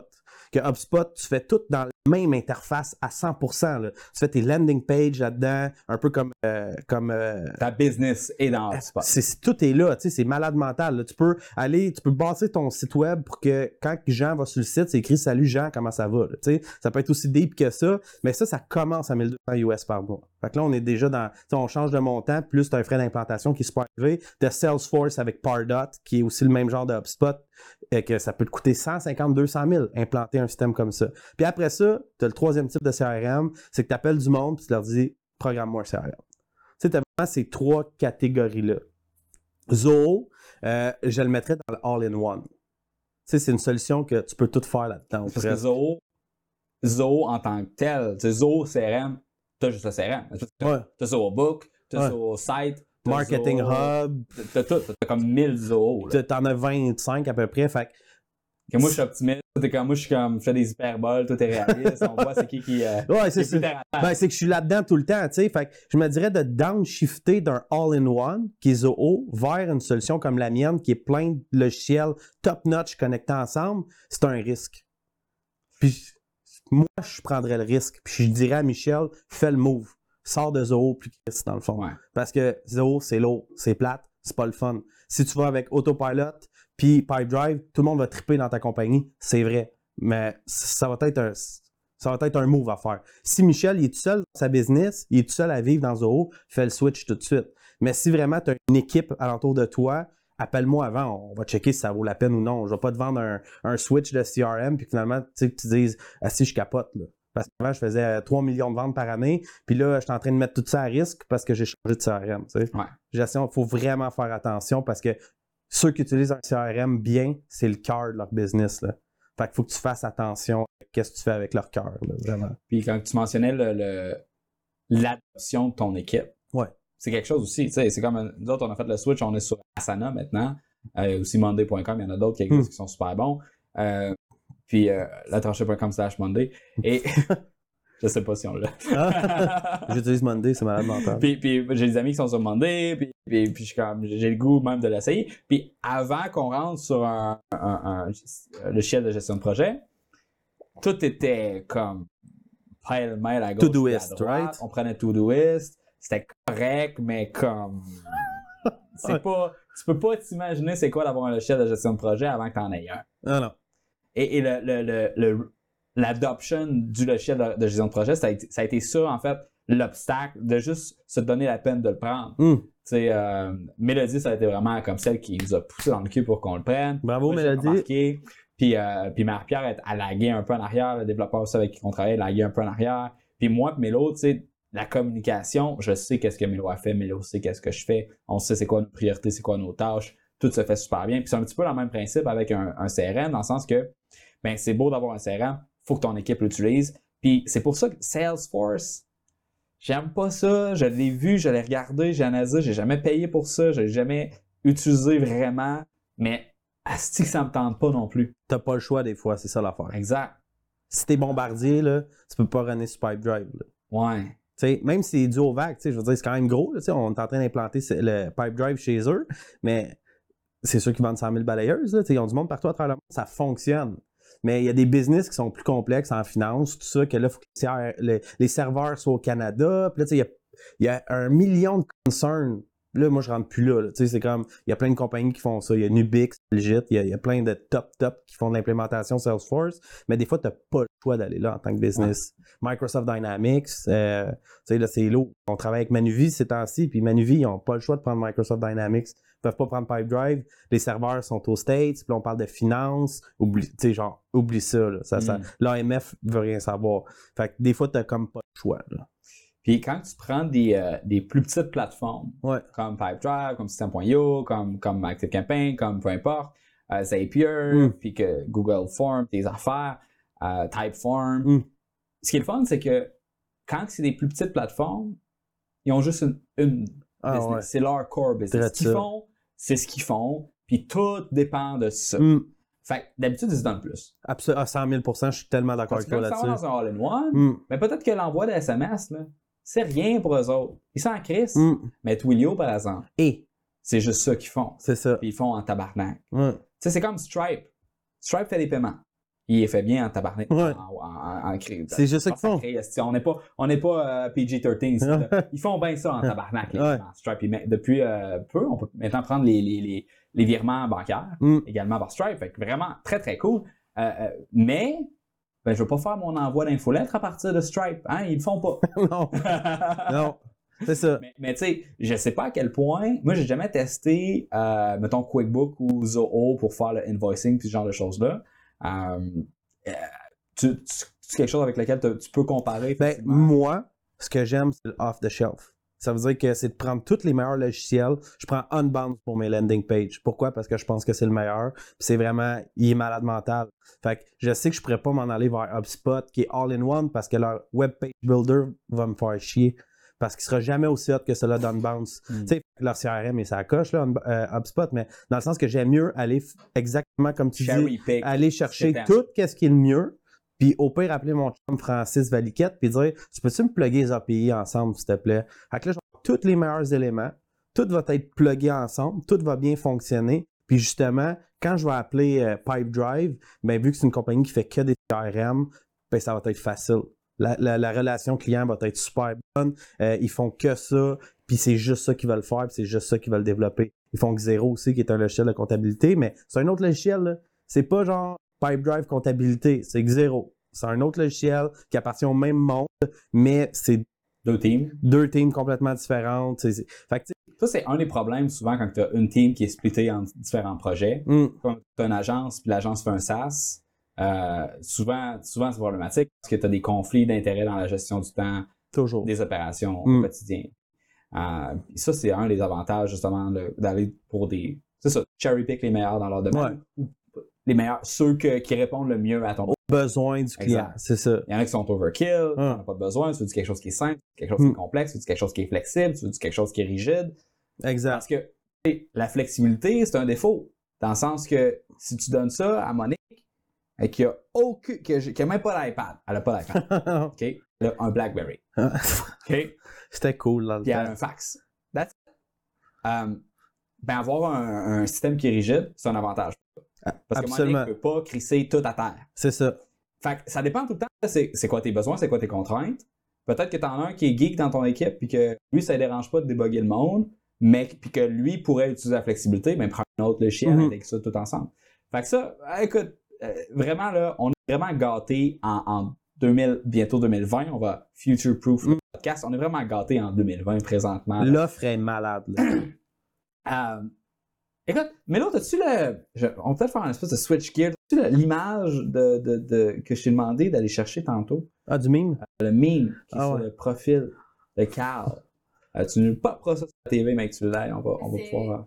Je sais même pas c'est lequel. C'est les coachs qui coachent les coachs qui coachent les coachs, Ouais, c'est c'est des ça? petits cartoons, des petits cartoons. Il y a quatre images dans le fond, puis il y a un, me- il y a un monsieur dans une euh, veste. euh, On, va, on va lire le- le- bien sûr l'image pour ceux qui nous écoutent dans leur voiture. Puis, by the way, je me suis rendu compte que les gens nous écoutent souvent lorsqu'ils sont au travail. Ils vont ouvrir la fenêtre du live, vont se mettre ça dans les écouteurs, vont continuer de travailler. Ça me gosse, ça, On moi. dit pas à leur employeur. on- Ouais. on- Parce que j'ai lu, je lis beaucoup sa productivité. Sa productivité. Ah, c'est en Ouais, plein. mais ça, c'est à TV, c'est à TV.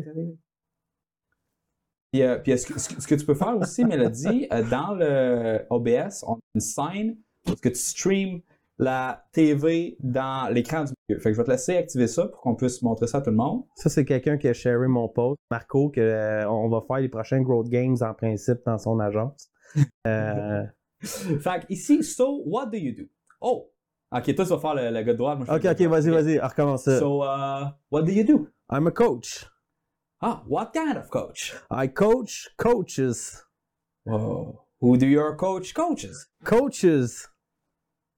Come on, buddy, it's time for your meds. Fait que les- dans le fond, on se rend compte que la personne elle a une, une comment on appelle ça? Une veste de fou, là. Une veste de fou. Ouais. Euh, ça fait une coupe de jab que tu fais. Ça, c'est un autre sujet complètement. Ouais. Là, fait qu'on fait un petit pivot pour ceux qui- Ouais. qui, qui, qui suivent un petit- qui- qui ont la misère à suivre puisqu'on s'en va avec ça. Ça fait une coupe de jab que tu fais à l'industrie des coachs qui coachent. Ouais. Pourquoi Euh, ça? Pourquoi tu, tu, tu pokes le, ben, le je, je pense qu'il faut que je sois super. Euh, il faut que je sois transparent là-dedans. Moi, je suis un coach. Ouais. À quelque part. Euh, parce que je coach des business owners à utiliser des- de la technologie pour croître. Puis, euh, je me fais coacher par des coachs.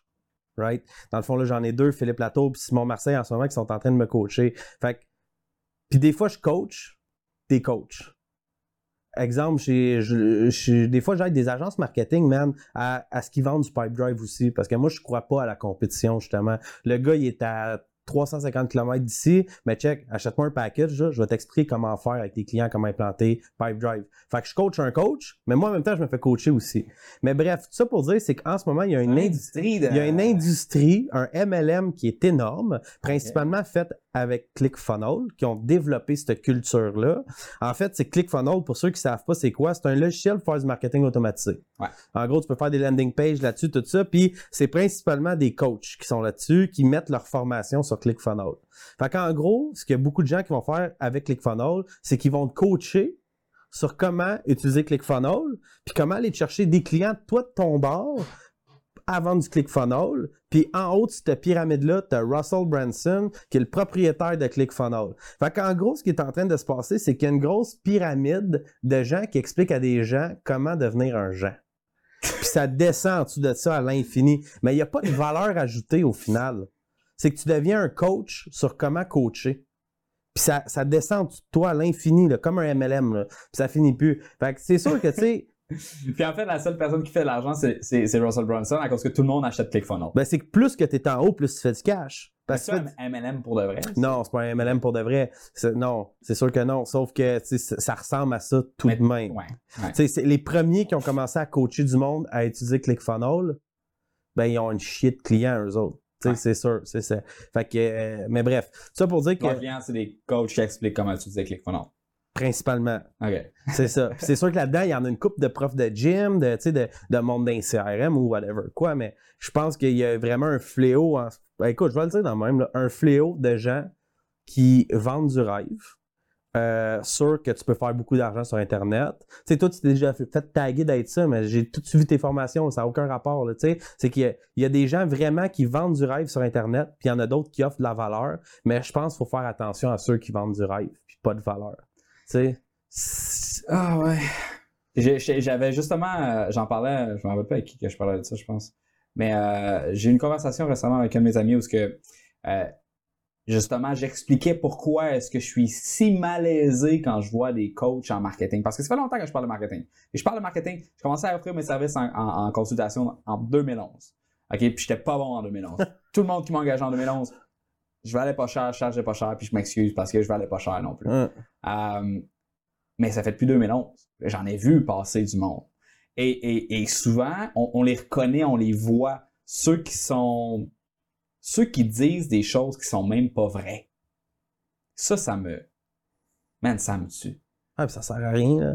Mais c'est parce qu'il y a du monde qui paye pour ça. Ouais, c'est comme Michel, là, tantôt. Là. Pensez deux minutes avant de changer de CRM. Justement, parce que je veux pas passer pour quelqu'un qui vend du rêve. Puis qui dit Pipe Drive, ça va changer ta vie. Tu sais, je pense qu'il faut être hyper authentique là-dessus puis faire attention parce que c'est- ça. Faut faire attention hein, à ce qu'on dit aux gens sur Internet. Puis, c'est parce qu'il faut faire aussi. En tout cas, je sais pas. Écoute, c'est la première fois que j'en parle live, là. Fait que je Vas-y, faire écoute. attention Ouais. à ce que je vais dire pour pas me faire crucifier. Euh, Tu t'es déjà fait crucifier plein de fois. Là. Une fois de plus, pas la fin du monde. c'est rare à cette heure. Ouais, je sais, mais t'es discret maintenant. Je suis pas discret, c'est juste la pub Facebook coûte plus cher. Je suis autant argent qu'avant, par exemple. C'est ça qui est ça l'essentiel. Euh, dans le fond, là, c'est juste que, bon, mettons, il y a, un- il y a un concept en, en- en économie qui s'appelle les externalités négatives. Mhm. Ça, c'est si je m'achète euh, une. une, euh, je sais pas, moi, on a manqué d'électricité, il pas long, il y a eu. euh, il y a eu ben avant, t'as-tu manqué d'électricité, toi, by the way? Mm. Ouais? Pas longtemps. Pas longtemps, ok, c'est pas si pire. Mais, euh, bon, fait que le monde a des génératrices. Bon, mettons que toi, tu dis, moi, le réseau de euh, Hydro-Québec, j'aime pas ça. J'en veux pas, je, je veux pas ça. Je vais me prendre une génératrice, je vais faire ru- runner 24-7. Fait que là, ça fait de la pollution, ça fait, Mm. ça sent pas bon, ça fait du bruit. Fait que toi, t'as acheté ta génératrice puis t'as acheté ton gaz. Fait que t'as payé pour ce service-là. Mais, dans ton utilisation, t'enlèves la valeur ou tu causes un dégât moral à Mm. quelqu'un d'autre, un préjudice. Ça, c'est une externalité négative. Dans Mhm. le sens que le marché, c'est pas à l'intérieur du marché, ça n'a pas été pris en compte dans le calcul de la valeur du Mm. gaz, dans le calcul de la valeur de la génératrice. Euh, euh, euh, euh, euh, mais tu fais chier le monde. Mhm. Et l'idée, c'est que moi, je suis une personne qui, est- qui est assez euh, libérale dans la vie. Ce que j'aime, c'est que le gouvernement se mêle pas trop de mes Pareil. affaires. Mais il y a certains enjeux dans lesquels il y a justement des choses qui sont pas prises en compte par le Mhm. marché, dont les externalités négatives. On peut pas, pas rentrer, mettons, le changement climatique là-dedans, ou Mhm. n'importe quelle autre crise écologique ou euh, existentielle qui existe, peu importe. C'est tout là-dedans. Mais quand c'est en lien avec l'information, le fait de, de, de, de, de vendre du rêve, de dire des informations qui sont tout simplement frauduleuses, qui vont faire en sorte que la personne va lâcher sa job, va faire fondre son fonds de pension. Tout ça pourquoi? Parce que elle s'est dit, moi, je vais me partir une business en ligne, puis ça va être facile. Et non seulement ça va être facile, j'aurai pas besoin d'apprendre quoi que ce soit de technique, à cause que j'ai pas besoin de focuser sur mes faiblesses, je vais juste focuser sur mes forces. Mes forces, c'est quoi? C'est mes idées, c'est mon idéologie, c'est ma vision de comment est-ce que la vie pourrait être. Ça, c'est un mensonge. Mm. Ce mensonge-là coûte de l'argent au monde. Une fortune? Ça, c'est une externalité négative qui est pas pris. Quand tu payes ta formation d'un coach qui est, qui est pas bon, qui va te dire des choses qui sont négatives pour toi, moi, je pense qu'il devrait avoir une taxe pour ça. écoute, écoute, si on peut faire. taxé. Si si on peut faire un parallèle super rapide, là, je travaille en tech. Ouais. Je suis super à l'aise devant une caméra. Je fais des conférences. Je connais, je sais de quoi je parle. Puis quand je t'ai dit tantôt, je veux pas faire de formation en ligne. J'aime pas ça, puis je suis pas bon. Ouais. Fait que je veux dire, Ça va en prendre une pour la trancher, par exemple. oui, ça sent. Oui, Bite the bullet. you ça, it, ça, c'est certain, mais We need it, man. We need you. ça sent bien. mais dans le sens que je suis en position d'être capable de faire du cash en ligne. Je fais pas de cash en ligne parce que c'est tough. Ah ouais. Bon point. Non, mais c'est sérieusement, c'est vraiment diffi- J'ai toutes les ressources. J'ai une rédactrice, j'ai une graphic designer, Kevin il est programmeur, je connais CRM, je suis bon pour faire du copywriting, je suis bon pour faire du vidéo, je vends rien en ligne, même si tu m'as chicané l'autre jour avec ça. Parce que je trouve ça difficile. Fait que si ta job, c'est d'être comptable, par exemple, puis que tu veux te lancer là-dedans, vas-y, parce que tu veux te lancer là-dedans. Mais prépare-toi te casser la gueule solide, puis ça va faire mal. Mais je te souhaite que tu réussisses. Si tu veux vraiment, tu vas réussir. Mais c'est pas facile. C'est pas que c'est facile de faire de l'argent en ligne. C'est extrêmement difficile. Sauf dans ton cas, parce que tu fais ça depuis tout le temps. Mais tu sais, je regarde ici ton setup, là. Ça a l'air facile dans le fond. Mais juste tantôt, vous gossiez après la caméra, là. J'étais là, OK, ça, c'est un petit accident qui s'est passé. Il y a des machines partout ici. Il y a 83 écrans, il y a de l'éclairage partout. Tout ça ici, moi, je vois la complexité. C'est difficile ce que tu fais en ce moment. C'est extrêmement difficile. Puis, je veux dire, la personne qui va vouloir dire, moi, je veux faire un setup comme Oli, là, accroche ta tuque, là, parce qu'ici, il y a des milliers d'heures de réflexion, d'essais, erreurs. J'imagine que tu as dépensé probablement une coupe de 10 000 dans des affaires pas utiles. Voilà. Il a dit oui en passant, c'est pour ceux qui écoutent le podcast. fait que, réflexe. mais dans le sens que c'est tough faire du cash en ligne, mais c'est hot Chris, je suis sûr. Parce que je veux pas, moi, mes gens ils me payent par carte de crédit. Puis là, je check sur Wave parce que mes paiements passent par Wave. Là, je vois qu'il y a du cash qui rentre tout le temps, pas mal à tous les jours. En ce moment, c'est hot. Mais je fais rien en ligne. Tu sais, je veux dire, moi, c'est une compagnie de service. J'aimerais ça m'en aller vers là en ligne, mais dans le sens que si vous voulez y aller, faites-le. C'est une passion, faites-le. Tu as un talent, puis que tu penses que, comme moi en ce moment, les CRM, il n'y en a pas de formation en ligne là-dessus. Je sais qu'il faut que je fonce sur l'occasion, mais c'est tough. Ouais. C'est tough. Faites attention, c'est tout. Tu sais, c'est comme ma blonde est artiste peintre, elle fait du cash avec ça. Si ça voudrait partir d'une formation en ligne, je l'appuierais à 100%, mais je dirais, sérieux bébé, même si t'as pas mal de followers, là, accroche-toi, ça va être tough. C'est sûr. Hmm. Mais un coup que ça marche, c'est sûr que ça doit être trippant. C'est parce que la, business en ligne, c'est une business qui te demande d'avoir beaucoup de comptes, d'être très, très polyvalent dans tes mm. champs de compétences. Moi, je suis pas ça. Euh, fait, fait c'est pas pour tout le monde. Mm. Puis de toute façon, l'entrepreneuriat de façon générale, c'est pas pour tout le monde non mm. plus. Euh, il y a plein de monde que je vois aller qui sont comme moi, je veux, me, partir un business. Non, porte pas de business. Hein? pas un entrepreneur. Toi, t'es quelqu'un qui va être bon pour les ventes. Toi, t'es quelqu'un qui va être bon pour le service à la clientèle. Toi, t'es un gestionnaire. Toi, un, es quelqu'un de créatif. Mais, mais d'être entrepreneur, ça prend une.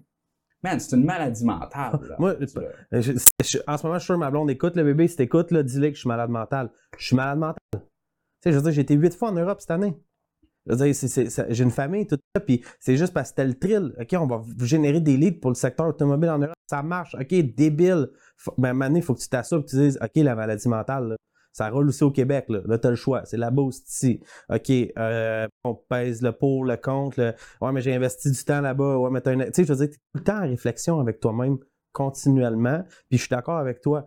Pour être businessman puis être entrepreneur, je pense que c'est deux choses complètement différentes. Tu sais, businessman, c'est plus de flipper des affaires. Mais être entrepreneur, je suis d'accord avec toi. C'est une forme, pas de maladie, mais c'est une obsession. Là quand j'ai fait mon genre de pèlerinage dans le sud, que j'expliquais, après avoir vendu ma compagnie, ça s'est passé saut J'ai fait un burn-out, puis je me suis fait acheter par mes partenaires. Puis c'était bien correct parce que j'étais un boulet pour à cette époque-là, mais je faisais des fucking lits en bambou, puis je les vendais. C'était plus fort que moi. J'habitais d'une montagne, man, à Gualaca. Ceux qui veulent aller checker, c'est où, là? Vous allez capoter, là. Il y avait un hostal à côté, puis je faisais des meubles pour l'hostal. Je veux dire, mes parents étaient là. Arrête, man. Fais juste prendre une pause, là. Pas d'entreprise. Fais juste rien. Décompte. Pas capable. Impossible. J'ai été voir sur Internet comment faire des meubles en bambou. J'ai commencé, j'ai fait des lits. Tu sais, je veux dire, c'est une maladie, là. C'est une compulsion. Complètement. Pas capable d'arrêter. Puis, justement, euh, quelque chose que je, je, vais te dire tantôt, tu parlais de j'ai mappé tous mes processus, puis là, j'ai donné ça à telle personne, elle savait exactement que. T'as-tu un toc? Euh, oui. Je vais te dire, c'est quoi? C'est qu'avant, j'étais quelqu'un de pas fiable. J'étais quelqu'un de pas organisé. Euh, j'étais quelqu'un euh, d'impulsif, que genre, je faisais 50 000, je le réinvestir dans un projet. Là, oups, je perdais mon 50 000, je refaisais de l'argent. Tu sais, j'étais très impulsif, puis je prenais des décisions non réfléchies. Puis quand je suis revenu de, mon voyage, je me suis dit, là, j'ai plus envie d'être cette personne-là. La personne pas fiable, la personne pas à l'heure. Je suis pas parfait, là. Mais je me suis dit, OK, faut que je change ça. Fait que d'un, j'ai lu beaucoup sur la productivité. Euh, je me suis, pendant 3-4 ans, j'ai vraiment travaillé à trouver un système qui fonctionne pour moi, pour être à mon affaire. Parce que j'avais beau vouloir être à l'heure, puis vouloir être à mon affaire, j'étais pas capable. Je veux dire, euh, ça s'apprend, ça. Puis je suis devenu un peu freak de ça. Dans le sens que moi, je sais que je peux vendre n'importe quoi. Je peux vendre des, des, infinis de millions de dollars. Mais il faut que les opérations suivent en arrière. Puis là, je suis devenu paranoïaque de dire, OK, là, ma compagnie, j'ai une méga croissance. Fait que je veux pas faire l'erreur que j'ai faite une couple de fois dans le passé, d'avoir une méga croissance, puis de pas être capable de continuer. Mm. Fait que là, je me suis méga entouré, puis je me suis dit, gars, en ce moment, j'ai des consultants qui me coûtent 250$ piastres de l'heure, qui travaillent pour moi 10 heures par semaine pour build up mes opérations. Fait que je me suis dit, c'est comme ça que je vais faire mes affaires. Je veux être méga organisé. Au pire, je m'en mets moins dans mes poches, je me donne un petit salaire, mais je veux être organisé, je veux que ça se passe bien. Je- C'est un sacrifice que je fais dans le moment présent, mais je le sais que dans six mois, un an, là, vu que je sais que mon système marche, que je suis capable de vendre ça à n'importe quel type d'entreprise. J'ai travaillé avec des, des- des- des compagnies qui valent des milliards, que je leur ai vendu des systèmes puis que ça a fonctionné. Fait que je me suis dit, OK, là, dans le fond, là, je ne referai pas mon même pattern que j'ai fait plein de fois dans le passé. Je vais mapper mes affaires comme il faut. Tu sais, parce que j'étais pas comme ça avant. là. Moi, c'était genre, euh, on fonce, man. On vend. Mm. Puis là, je me suis dit non, même si c'est ça que j'ai envie de faire. Puis là, tu vois, mes coachs m'ont dit OK, c'est beau, Carl, là. On te lâche lousse, là. va vendre. Va, euh, va, va créer du contenu, là. On s'occupe des opérations. Ça sera pas parfait tout de suite. J'ai écrit des petits messages à mes clients un matin pour dire Oups, je suis désolé, on est un petit peu en retard, tout ça, sur euh, la livraison de ton système, mais bon, voici ce qui se passe. J'ai engagé trois personnes, on est en train de structurer ça, inquiète-toi pas. Euh, voici avec qui je travaille maintenant. Mais ouais, je t'avouerais que j'étais un peu. Mon toc vient d'un traumatisme, en fait. Mm. Puis de, de, de- tu sais, on, parle, on parlait justement que d'être- pour être un entrepreneur, pour avoir ces idées puis pour avoir cette compulsion-là à créer, il faut être un peu fou. Puis je pense que la, la différence entre un entrepreneur qui va faire fortune et un entrepreneur qui va juste faire faillite, puis être misérable dans la vie, c'est est-ce que tu es capable de, de un, d'apprendre à te connaître, Mm. puis de deux, de reconnaître où est-ce que tu n'es pas normal, Mhm. dans le bon sens Ouais. et dans le mauvais sens? Exact. Tous les bons 100%. côtés ont un, ont un côté obscur. Ouais. Euh, et il faut, faut, c'est tough. Puis c'est le genre de choses que tu n'aimes pas nécessairement regarder puis Mhm. réfléchir. Puis c'est pas le fun de payer mais, 2500$ piastres de consultant par semaine. De l'argent que tu pourrais te mettre dans tes poches pour t'acheter un Xbox. Ouais, mais je sais que j'y arriverai pas à Tu as déjà destination. ton Xbox. Ouais, PlayStation. là, mais- Ouais. fait que, ah, définitivement. Puis euh, c'est le fun parce que on- ça, ça revient, ça fait le pont. On a parlé de consultant, Mm. consultant, entrepreneuriat. Puis là, on revient un petit peu là, à la, à la- à- un peu à l'automatisation, genre, genre de choses-là. Tu as un chandail Rainmaker, Growth Game. Oui. C'est ça que tu m'expliques? What's up with that? Écoute, euh, je vais faire un shout-out à Jeff Tremblay parce que je travaille avec lui puis j'ai vraiment beaucoup de plaisir à travailler avec ce gars-là. C'est un génie du secteur immobilier euh, qui a réussi à générer beaucoup d'attention sur les médias sociaux. Euh, c'est un gars qui, qui est un peu comme... Je vais pas dire que c'est un gars qui est un peu comme moi, mais dans le sens que tu sais, il est, il est pas euh, politically correct. Il sac, moi je sac. Tu sais, je viens de la construction, il vient de la construction. Puis bref, il a monté vraiment un, super fan club écœurant. Tu sais, il a beaucoup de followers. Il vend de la formation en ligne avec des packages. Ses affaires fonctionnent. Il est super charismatique. Il est extrêmement brillant. Puis, dans le fond, j'ai écrit un article là-dessus justement sur 51-49, là, de donner beaucoup plus à quelqu'un que t'attends d'en recevoir. Fait que lui, il m'avait appelé un moment donné puis il m'avait dit j'ai besoin de quelqu'un pour me monter un système dans Kajabi. Kajabi, c'est un LMS en ligne euh, pour mettre des formations en ligne. Fait que euh, je m'en vais le rencontrer tout ça, puis il me négocie à mort parce qu'il me disait Écoute, je veux pas que tu apprennes sur mon dos. Je sais qu'il y a personne qui est vraiment bon avec Kajabi, puis que tu vas apprendre sur moi. Fait que j'ai dit Check ben, je vais te le faire gratos, man. Je vais travailler pour toi 40 heures gratuites. Je vais apprendre Kajabi, puis sérieusement, je veux développer une relation d'affaires avec toi. C'est plus ça. Fait qu'on a commencé à jaser. Il m'a expliqué son business model avec des ladders. J'imagine que tu connais le système. Tu commences, c'est gratuit. Après, tu as un package à 100$, un package à 1000$ à la Tony Robbins, Grant Cardone. Lui, c'est ça qu'il fait, en fait. Puis, il faisait des événements pour l'immobilier. Là, je le regardais aller. Je dis, Chris, moi, je vais faire la même affaire. Première rencontre, je suis retourné chez nous. Je dis, moi, je vais faire un événement sur la croissance. Parce que c'est là-dedans que je suis bon. Je peux parler de croissance au monde. Fait que les Growth Games, c'est ça. C'est des conférences, le Step One, qui est gratuit. Il y a des sushis, de l'alcool. Tout le monde est torché un peu. Il y a 75 personnes à peu près qui viennent dans nos bureaux. Puis on parle de croissance. Fait que moi, j'explique les systèmes automatisés, les CRM, le data. Euh, je fais peur au monde. Je parle de construction. Je parle de danseuse, puis tout ça.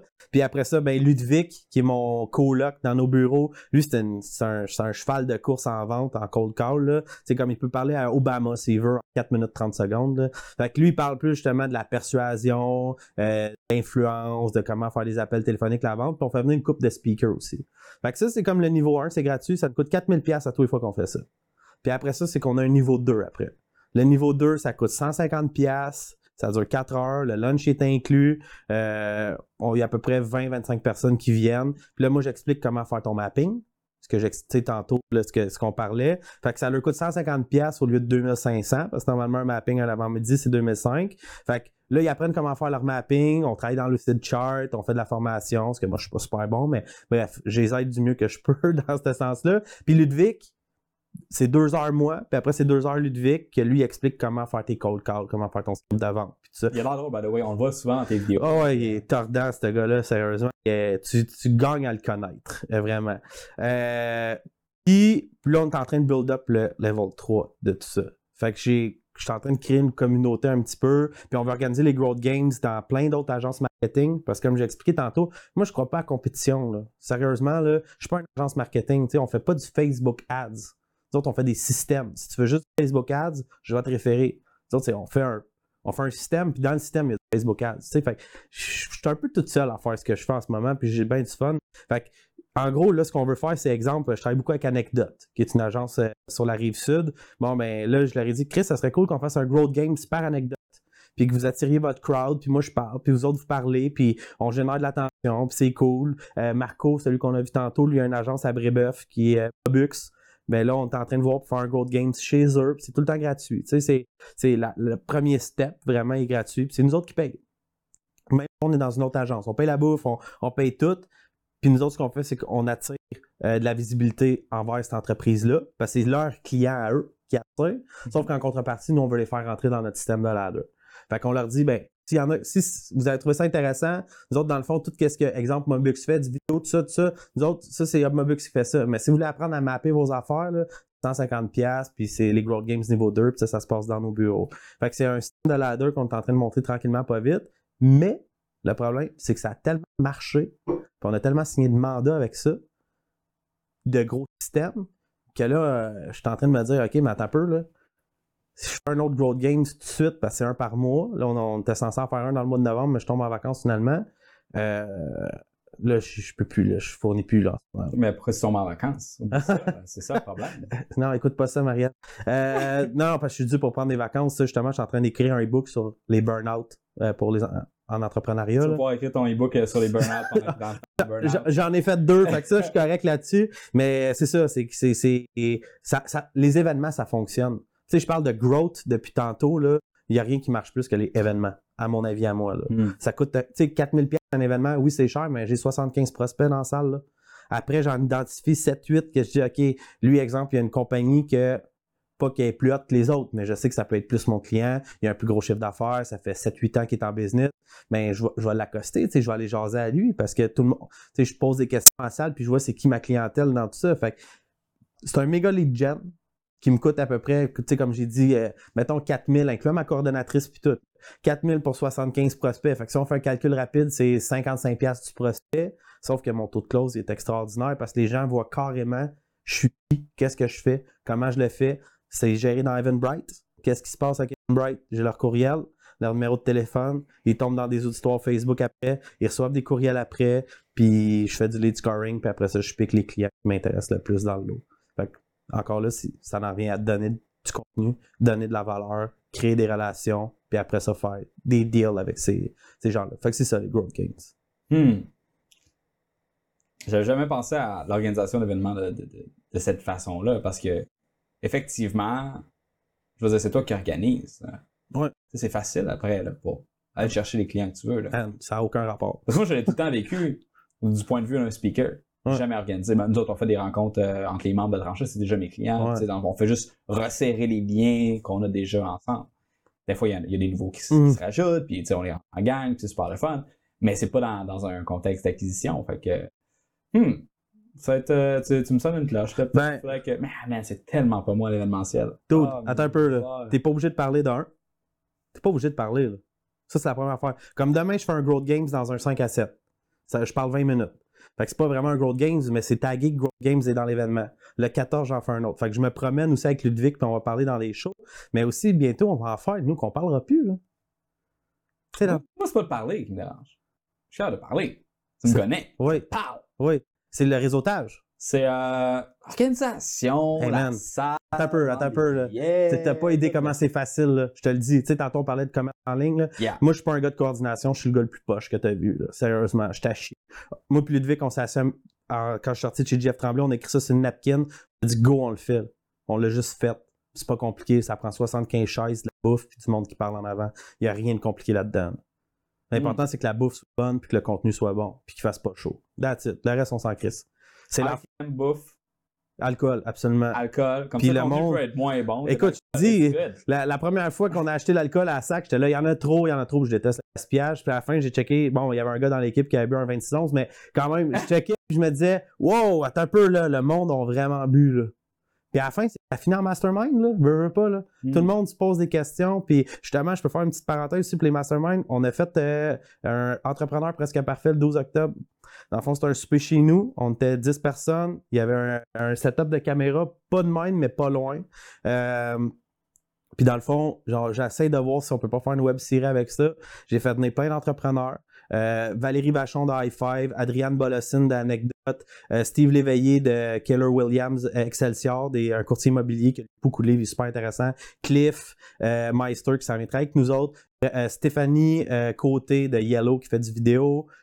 Probablement que j'en oublie, je m'excuse pour ceux que j'oublie, sérieusement. Mais en gros, c'est ça, c'est qu'on a mis une GoPro dans le centre de la table.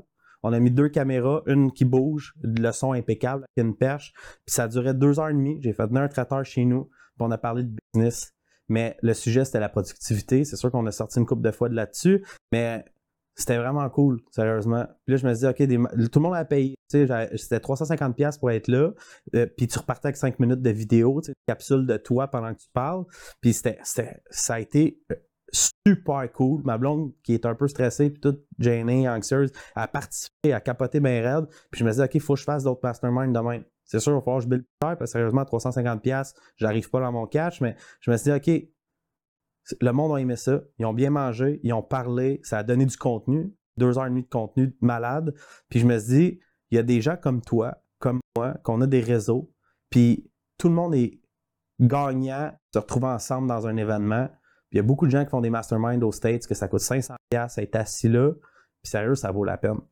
Je te dirais, là, tous les gens qui sont venus s'asseoir, s'ils avaient payé 500, ils n'auraient pas regretté d'être assis là. En tout cas, je pense pas. Puis sérieusement, si- qui pourra me challenger, je me fais challenger continuellement dans ma vie. Là. Mais c'est ça. Je pense que de regrouper les gens, ça a une valeur pour toi, puis pour ton crowd. Puis on pourrait reparler d'un système de ladder éventuellement. là. Autant que c'est profitable pour toi, mais pour ton auditoire aussi. Parce qu'il y a des gens qui en veulent plus. Sais, il y a des gens qui veulent parler avec d'autres dans ton réseau, mais tu sais, ton Tinder pour entrepreneur, là, Ouais. ben là, c'est que tu mènes ça offline. Puis tu mets ce monde-là ensemble, comme un peu tes 5 à 7, mais OK, là, tu fais un 5 à 7, tu as 75 personnes, puis là, tu annonces, tu dis, hey, je vais faire un souper mastermind, c'est 500$ piastres de la tête, c'est 10 personnes, on va filmer un peu, euh, je fais venir un chef, tout ça, puis le monde va être content d'aller là, puis sûrement qu'il y a du monde qui veulent ça, en fait. Tu sais, que tu même pas besoin de vendre rien, là. Ils vont dire, OK, cool, puis après le souper, là, ils vont te regarder, ils vont dire, c'est quoi la prochaine étape, man? Je veux payer encore, puis je veux aller à l'autre étape. C'est sûr, sûr à 100%. Voilà, j'ai vendu quelque chose. Un concept. Pour l'avoir se fasse un. Un mastermind là-dessus, man. Ouais. Mais le, le mastermind, c'est un concept qui me. qui me titille. Ça me titille. Et si tu savais, on, on en fait des fois à 5h30 le matin, man. T'es Avec- un mongol. Mais c'est les meilleurs. Oui, je me couche. C'est les meilleurs à 5h30 le matin. Je Sérieusement. sais que c'est tous des gens qui se lèvent le matin. Fait que c'est pas ma crap. Ben écoute, tu le fais une fois dans le mois, c'est pas la fin du monde. Oh, misère. Ton cerveau fonctionne Mais- mais- pas de la même façon à 5h30. L'affaire aussi. Là, je suis en train de me faire consulter. J'aime ça. Mhm. C'est gratis. C'est great. En plus, c'est streamé partout. C'est malade. Je l'ai dit tantôt, Carte du Rocher reçoit Olivier Lambert sur son Instagram Live. Ma- malade. Mais, écoute, parce que l'affaire, j'aime pas vendre quelque chose que j'achète pas. Voilà. J'achète pas de mastermind. J'ach- J'achète pas de coach. Flip ça de l'autre bord d'abord. OK? Puis là, encore là, je veux dire, c'est, moi, je suis un malade, là, dans ce sens-là, j'ai une maladie. Fais le premier gratos. Mais encore là, c'est que si les gens payent pas, ils voient pas la valeur. C'est tout le monde est comme ça. Mais je pense que, regarde, je viens de mettre le, le doigt Vas-y. ensemble. On a fait, on a, on a mis le doigt sur quelque chose. Ouais. Le quelque chose, c'est la perception de la valeur Mm. est, est variable selon l'individu. Puis toi, c'est pas parce que selon toi, ça n'a pas nécessairement de valeur que ça n'a pas de valeur pour l'autre personne à côté. Parce que la valeur de quelque chose est évaluée selon la somme de la perception de tout le monde. Puis, euh, peut-être qu'il y a plein de monde qui écoute right now puis qui serait comme, ah, moi, je serais vraiment down. On leur un demande-tu? mastermind. On pourrait, on pourrait leur demander, écrivez-nous, tous ceux qui sont intéressés à faire un mastermind, écrivez au hello at et mettez mastermind en all caps dans le dans l'objet pour que je puisse être capable de, de savoir euh, de où ce que ça vient.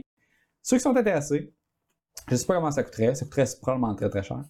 c'est pas grave. Mais je te dirais Mais- 500 mais- pièces, c'est ça que ça vaut. Mais puis euh, c'est parce que ok, je vais je vais dire quelque chose. Ouais. Mettons, Ouais. moi j'ai j'ai cette expérience-là à chaque fois que je fais la consultation.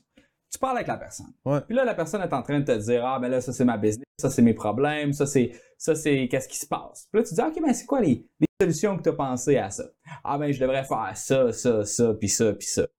Puis là, tu finis la consultation, la personne a dit Hey, mais merci, tu sais, j'ai j'ai vraiment comme maintenant c'est beaucoup plus clair sur qu'est-ce que je devrais faire.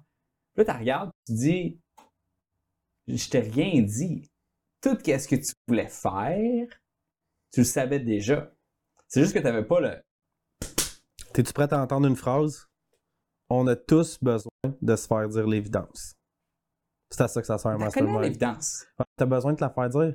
Je te donne un exemple. là. Il y a quelqu'un qui m'a une entreprise récemment Fais-toi. Qui m'a payé 2500 pièces pour 4 heures, OK? Pour faire un mapping. La fille, elle voulait juste valider son point. Je jure sur ma vie. Parce que la fille est aussi bonne que moi dans d'autres sphères, plus le, le, le, le learning en ligne. Puis elle dit, OK, c'est, puis elle travaille pour une entreprise, ça. Puis elle a dit, sais-tu quoi? Notre mapping ensemble, oui, j'ai appris une couple de trucs, mais ça l'a validé que je m'en allais dans la bonne direction. Hmm. Pour elle, ça, ça valait le prix qu'elle a payé, puis elle est super contente. Tu sais, comme, C'est tout le temps aussi des, des, des enjeux de la la compagnie. Puis de, de- Ouais. C'était d'un 7 chiffres, ouais. mais pas d'un gros 7 chiffres, tu sais. Fait que, mais c'est ça un mastermind. Justement, dans, je veux dire, c'est pas un secret, là, il y avait Val Vachon qui expliquait que des fois, elle laissait de, un petit peu de côté ses filles, tout ça, parce qu'elle travaillait le week-end, puis ça lui faisait de la peine, puis tout ça. Puis, tu sais, moi, je veux dire, ma blonde était à côté de moi, puis tu sais, des fois, elle dit que j'aimerais être plus en famille, tout ça. Puis, sauf qu'elle expliquait sa réalité à ma blonde. Puis là, ma blonde, elle comprenait plus ma réalité à cause de ça. Parce qu'il autre femme et non un autre homme qui disait qu'elle aussi est freak dans sa tête, hein, Val? On sait que t'es coucou un peu, mais dans le sens que ma blonde a arrivé à comprendre, à se faire dire l'évidence par quelqu'un d'autre que moi. Parce que quand moi j'ai dit ça, ça passe pas. Fait que imagine toute la valeur ajoutée à cette table-là pendant le souper, que juste ça, là, moi j'aurais été prête à payer 500$ pour que Val dise 5 minutes ça à ma blonde, pour que ma blonde comprenne ça. Parce que là, après ça, j'étais là, tu sais, mais tu, co- tu comprends-tu un peu plus maintenant c'est quoi ma réalité, tu sais? Ma blonde peint des toiles, ça va super bien ses affaires, elle travaille de la maison, c'est là, on extraordinaire. un shout-out euh, Ouais. son Instagram, c'est quoi? C'est Marie-Ève Chevrier Artiste, mec artiste, M-E-C-A-R-T-I-S-T-E. Les toiles sont extraordinaires ces temps-ci. Elle a fait des gorilles, sont malades mentales, elle travaille avec Marvel, tout ça. Euh, puis elle a vraiment le vent d'un voile en ce moment, c'est c'est trippant. Elle reste super accessible parce qu'elle n'est pas en galerie. Euh, c'est sûr que bon, ses prix ont quand même relativement augmenté, mais les galeries prennent 50% de commission tout le temps. Elle, elle vend directement au consommateur. Euh, je dirais que ces toiles commencent à prendre la valeur en ce moment. C'est ça qui est intéressant, dans le sens qu'il y a des gens qui se vendent des toiles entre eux, le prix qu'ils ont payé. Fait que ça, c'est c'est déjà extrêmement bon signe. Sais, parce que l'art, c'est subjectif. Puis quand les gens recommencent à vendre quelque chose qu'ils ont payé 1000 pièces à quelqu'un d'autre, puis ils le vendent 1000 pièces, ça veut dire qu'ils n'ont pas perdu d'argent à acheter une décoration, si on pourrait dire. Fait que là, on le sait que, OK, ça s'en va dans le sens que la prochaine étape, mais c'est quelqu'un qui achète une toile 1000 pièces, il vend 1500. Fait que c'est- c'est un- c'est une roue qui est, intéressante, puis là, elle est en train de rentrer là-dedans. Que, C'est tout un univers, l'art. Euh, c'est quelque chose que je suis complètement allié. J'ai jamais été artiste, peintre, j'ai jamais fait de quelque chose de créatif, purement but créatif que j'ai vendu. Mais euh, j'ai discuté avec, avec plusieurs artistes au, au cours des derniers mois et my God, c'est quelque chose. Mm. Euh, Puis là, ça doit être particulièrement euh, comme tu le sais parce que tu vis avec. ouais, Mais c'est comme en même temps une toile. Bon, ouais. Mettons que tu dis, on va juste faire 30 reproductions, Mm. euh, 30 itérations de cette toile-là, mais la, chacune de ces toiles-là, en le fond, les reproductions, parce qu'on vendu aux enchères ou peu importe, et le prix de l'original va être vendu, la somme de tous les duplicata, parce que si tous les duplicata valent ça, ben, ça veut dire que la toile, c'est comme euh, tout un univers au niveau de l'évaluation Mm. de la valeur d'un œuvre, puis comment est-ce que tu investis dans un œuvre en sachant qu'elle va prendre la valeur, etc. au, au fil du temps, c'est vraiment particulier. C'est sûr que c'est une bulle. Si vous voulez regarder quelque chose de sharp, là, c'est The Price of Everything. Je pense que c'est sur Crave. J'ai écouté deux fois. Là. C'est pas l'affaire de Belle? Crave? Ouais. Non, Crave, c'est genre HBO. HBO, euh, euh, c'est sur, probablement sur Bell, mais c'est aussi sur Vidéotron. Euh, il y a ce reportage-là. Il est peut-être sur Netflix aussi. là. J'ai perdu c'est où. C'est The Ok, c'est- Price. le nom d'un Ouais. documentaire. The Price of Everything, puis ça parle uniquement de l'art, puis il explique à quel point que l'art, tu sais, je veux dire, il y a eu un exponentiel au niveau du, du prix de la- du high level, on pourrait dire. Fait que c'est sûr qu'il y a une bulle en ce moment, là. ça c'est sûr. Mais ce qui- Fait que je vais continuer d'acheter des prints sur Fine Art America, puis je vais être correct. je pense que moi, personnellement, de la façon, parce que là, je vois des gens qui achètent des toiles à ma blonde, des fois, ils en achètent comme 8, Hein. parce qu'ils se disent, OK, ben, puis ils en ont plein, ils ont 100 000 piastres de toiles. qu'on C'est pourrait- scrape pas le client de ta blonde. Non, non, non, non. Je peux pas- de Je peux pas y nommer. Non, non, mais c'est quand même intéressant parce que tu vas voir, c'est un peu de la finance. Ouais. Dans le fond, là, j'en connais un, il y a 100 000 piastres d'œuvres chez eux. C'est pas de temps. Tu sais, tu peux acheter une toile à 100 000. Mais lui, là, il achète des toiles entre 1000 et 3000 piastres. Puis il a évalué, parce que c'est un gars qui est en finance, que s'il y en a une qui skyrocket, son retour sur investissement va être x10. Parce que souvent, ce qui se passe, c'est qu'un artiste, ses toiles peuvent shifter comme ça, puis se vendent 150, 200, 300, 400 000 piastres de toiles. Fait qu'il en achète 4-5 de plein d'artistes qui, qui évaluent, puis il se dit, OK, si j'en ai juste une artiste ou un artiste qui flippe, puis qui s'en va dans la catégorie Rio ou whatever qui existe ici, euh, Sandra Chevrier qui était écœurante, là, ce qu'elle appelle, ça n'a aucun rapport, là, mais là, c'est qu'ils sont, le retour sur investissement il est. Puis c'est un peu la même chose en business. Un peu comme un VC qui investit dans des startups. C'est ça, exactement. C'est puis après ça, il aide les artistes à, à mieux se positionner. Mais tu sais, on dit qu'une entreprise sur 10 qui t'offre à peu près 10 ans. Right? Fait que tu as une chance sur 10 que ta business fonctionne. Hmm. Fait que c'est un peu la même chose en art. Tu sais, c'est que tu as un nombre d'artistes que tu sais qui vont réussir quand ils sont rendus à un certain niveau. Exemple, le niveau à ma copine, qui avance ses toiles entre 1500 et 2500. Euh, bon, ben, les personnes analysent ces artistes-là, puis ils disent, OK, elle, d'après moi, ça, elle va, ça va réussir à scaler. C'est la même chose que ceux qui investissent en VC, justement, ceux qui investissent dans plein de petites business, puis ils disent, à un moment C'est donné, intéressant parce qu'ils investissent un peu, non seulement dans la toile, mais dans la réputation potentielle de l'artiste. dans le brand. Ah, c'est drôle. C'est, genre, je me suis fait coacher justement, ben, JF Tremblay euh, de, de, de Flip Academy, il, m'a donné plein de trucs pour ma blonde, tu sais, puis c'est sûr que la- l'artiste, faut qu'il se respecte en dedans, en dedans de lui, tu sais, mais ah, tu vas faire telle affaire, telle affaire, telle affaire par rapport à son brand, tu sais, comme là, c'est juste des photos, des presses, juste des photos faites par un professionnel, ça, tu sais, on j'ai, mixé mon brand avec son brand, on a beaucoup de photos ensemble, on met la famille de l'avant, tout ça, parce que quand tu achètes une toile, tu achètes un peu l'histoire aussi qui est en arrière de tout ça, là, Mhm. veux, veux pas, Puis c'est l'histoire qui te vend, puis c'est ça que tu comprends dans The Price of Everything, c'est que tu te dis, OK, les toiles qui se vendent fucking cher, c'est parce qu'il y a une histoire en arrière. là. C'est soit que le gars, il s'est tiré dans la tête à un moment donné, ou tu il était sous l'opium, ou whatever, tu il y a tout le temps une genre, c'est pas tout le temps triste comme les deux cas que je viens de donner, mais faut que tu aies une histoire pour que la business scale, tu sais, comme toi, t'as une histoire, moi j'ai une histoire, puis l'art, ça fonctionne exactement de la même façon. Hmm. Faut que tu aies une histoire. Le storytelling en, en affaires, c'est euh, c'est un, c'est un- avoir une bonne histoire, c'est un bon asset. C'est fou. Euh, autant pour aller chercher des clients que pour aller chercher des investisseurs, Mm. que pour évaluer quand que... Puis c'est tough. euh, parce que c'est pas un... J'ai parlé, euh, je me rappelle plus avec... euh, ça fait comme quelques podcasts que je fais dans le même set, fait que j'ai comme de la misère à me Mm. rappeler avec qui que je parle de quoi, mais d'automation, puis de, de- du futur, puis Mm. d'intelligence artificielle, puis, puis, puis récemment, j'ai- rediscuté de ça avec un, un ami, justement, de l'automation pour la perte des emplois, puis de bon, l'intelligence artificielle, etc., puis où est-ce que ça s'en va. Puis il y a une chose qui est très difficile, qui va, qu'on n'est pas prêt de d'automatiser, et ça, c'est la création d'histoire. Mm. Ça, ta capacité à raconter quelque chose, à créer ces histoires-là, que ce soit fictif ou réel, euh, c'est c'est fort parce que c'est ce qui nous permet de connecter en tant Mm. qu'individu. Puis c'est sûr que peu importe que tu vendes une toile, que tu vendes une formation, que tu vendes un produit, le, le- le- le storytelling, la brand, Absolument. vraiment. euh, Hier, justement, j'étais en train de pitcher pour un CRM. Puis le monde, tu sais, je fais mon. Bon, j'ai une très grande facilité à vendre. Puis à un moment donné, le monde sont là, mais dans le fond, tu, tu viens de où, toi? Tu fais quoi? Puis là, je raconte mon histoire, man. Quand en 2006, j'ai parti une compagnie de toiture, puis qu'en 2011, on avait un CRM, puis que tatati, puis qu'on faisait du AdWords avant tout le monde. Je raconte mon histoire de pourquoi que je suis parti là, puis que maintenant je fais des CRM, pourquoi ils devraient me faire confiance. C'est qu'avant, j'étais eux. Puis maintenant, je dessert eux, fait que je comprends qu'est-ce que vous vivez en ce moment. Mm. Le storytelling dans mon pitch de vente il est ultra important.